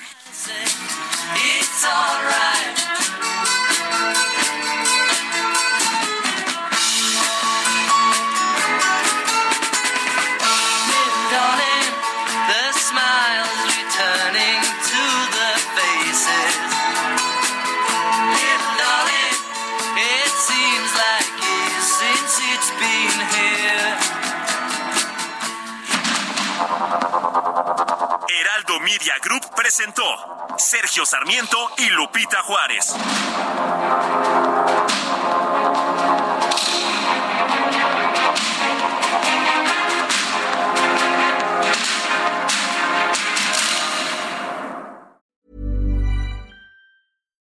Hi, I'm Daniel, founder of Pretty Litter. Cats and cat owners deserve better than any old-fashioned litter. That's why I teamed up with scientists and veterinarians to create Pretty Litter. Its innovative crystal formula has superior odor control and weighs up to 80% less than clay litter. Pretty Litter even monitors health by changing colors to help detect early signs of potential illness. It's the world's smartest kitty litter. Go to prettylitter.com and use code ACAST for 20% off your first order and a free cat toy. Terms and conditions apply. See site for details.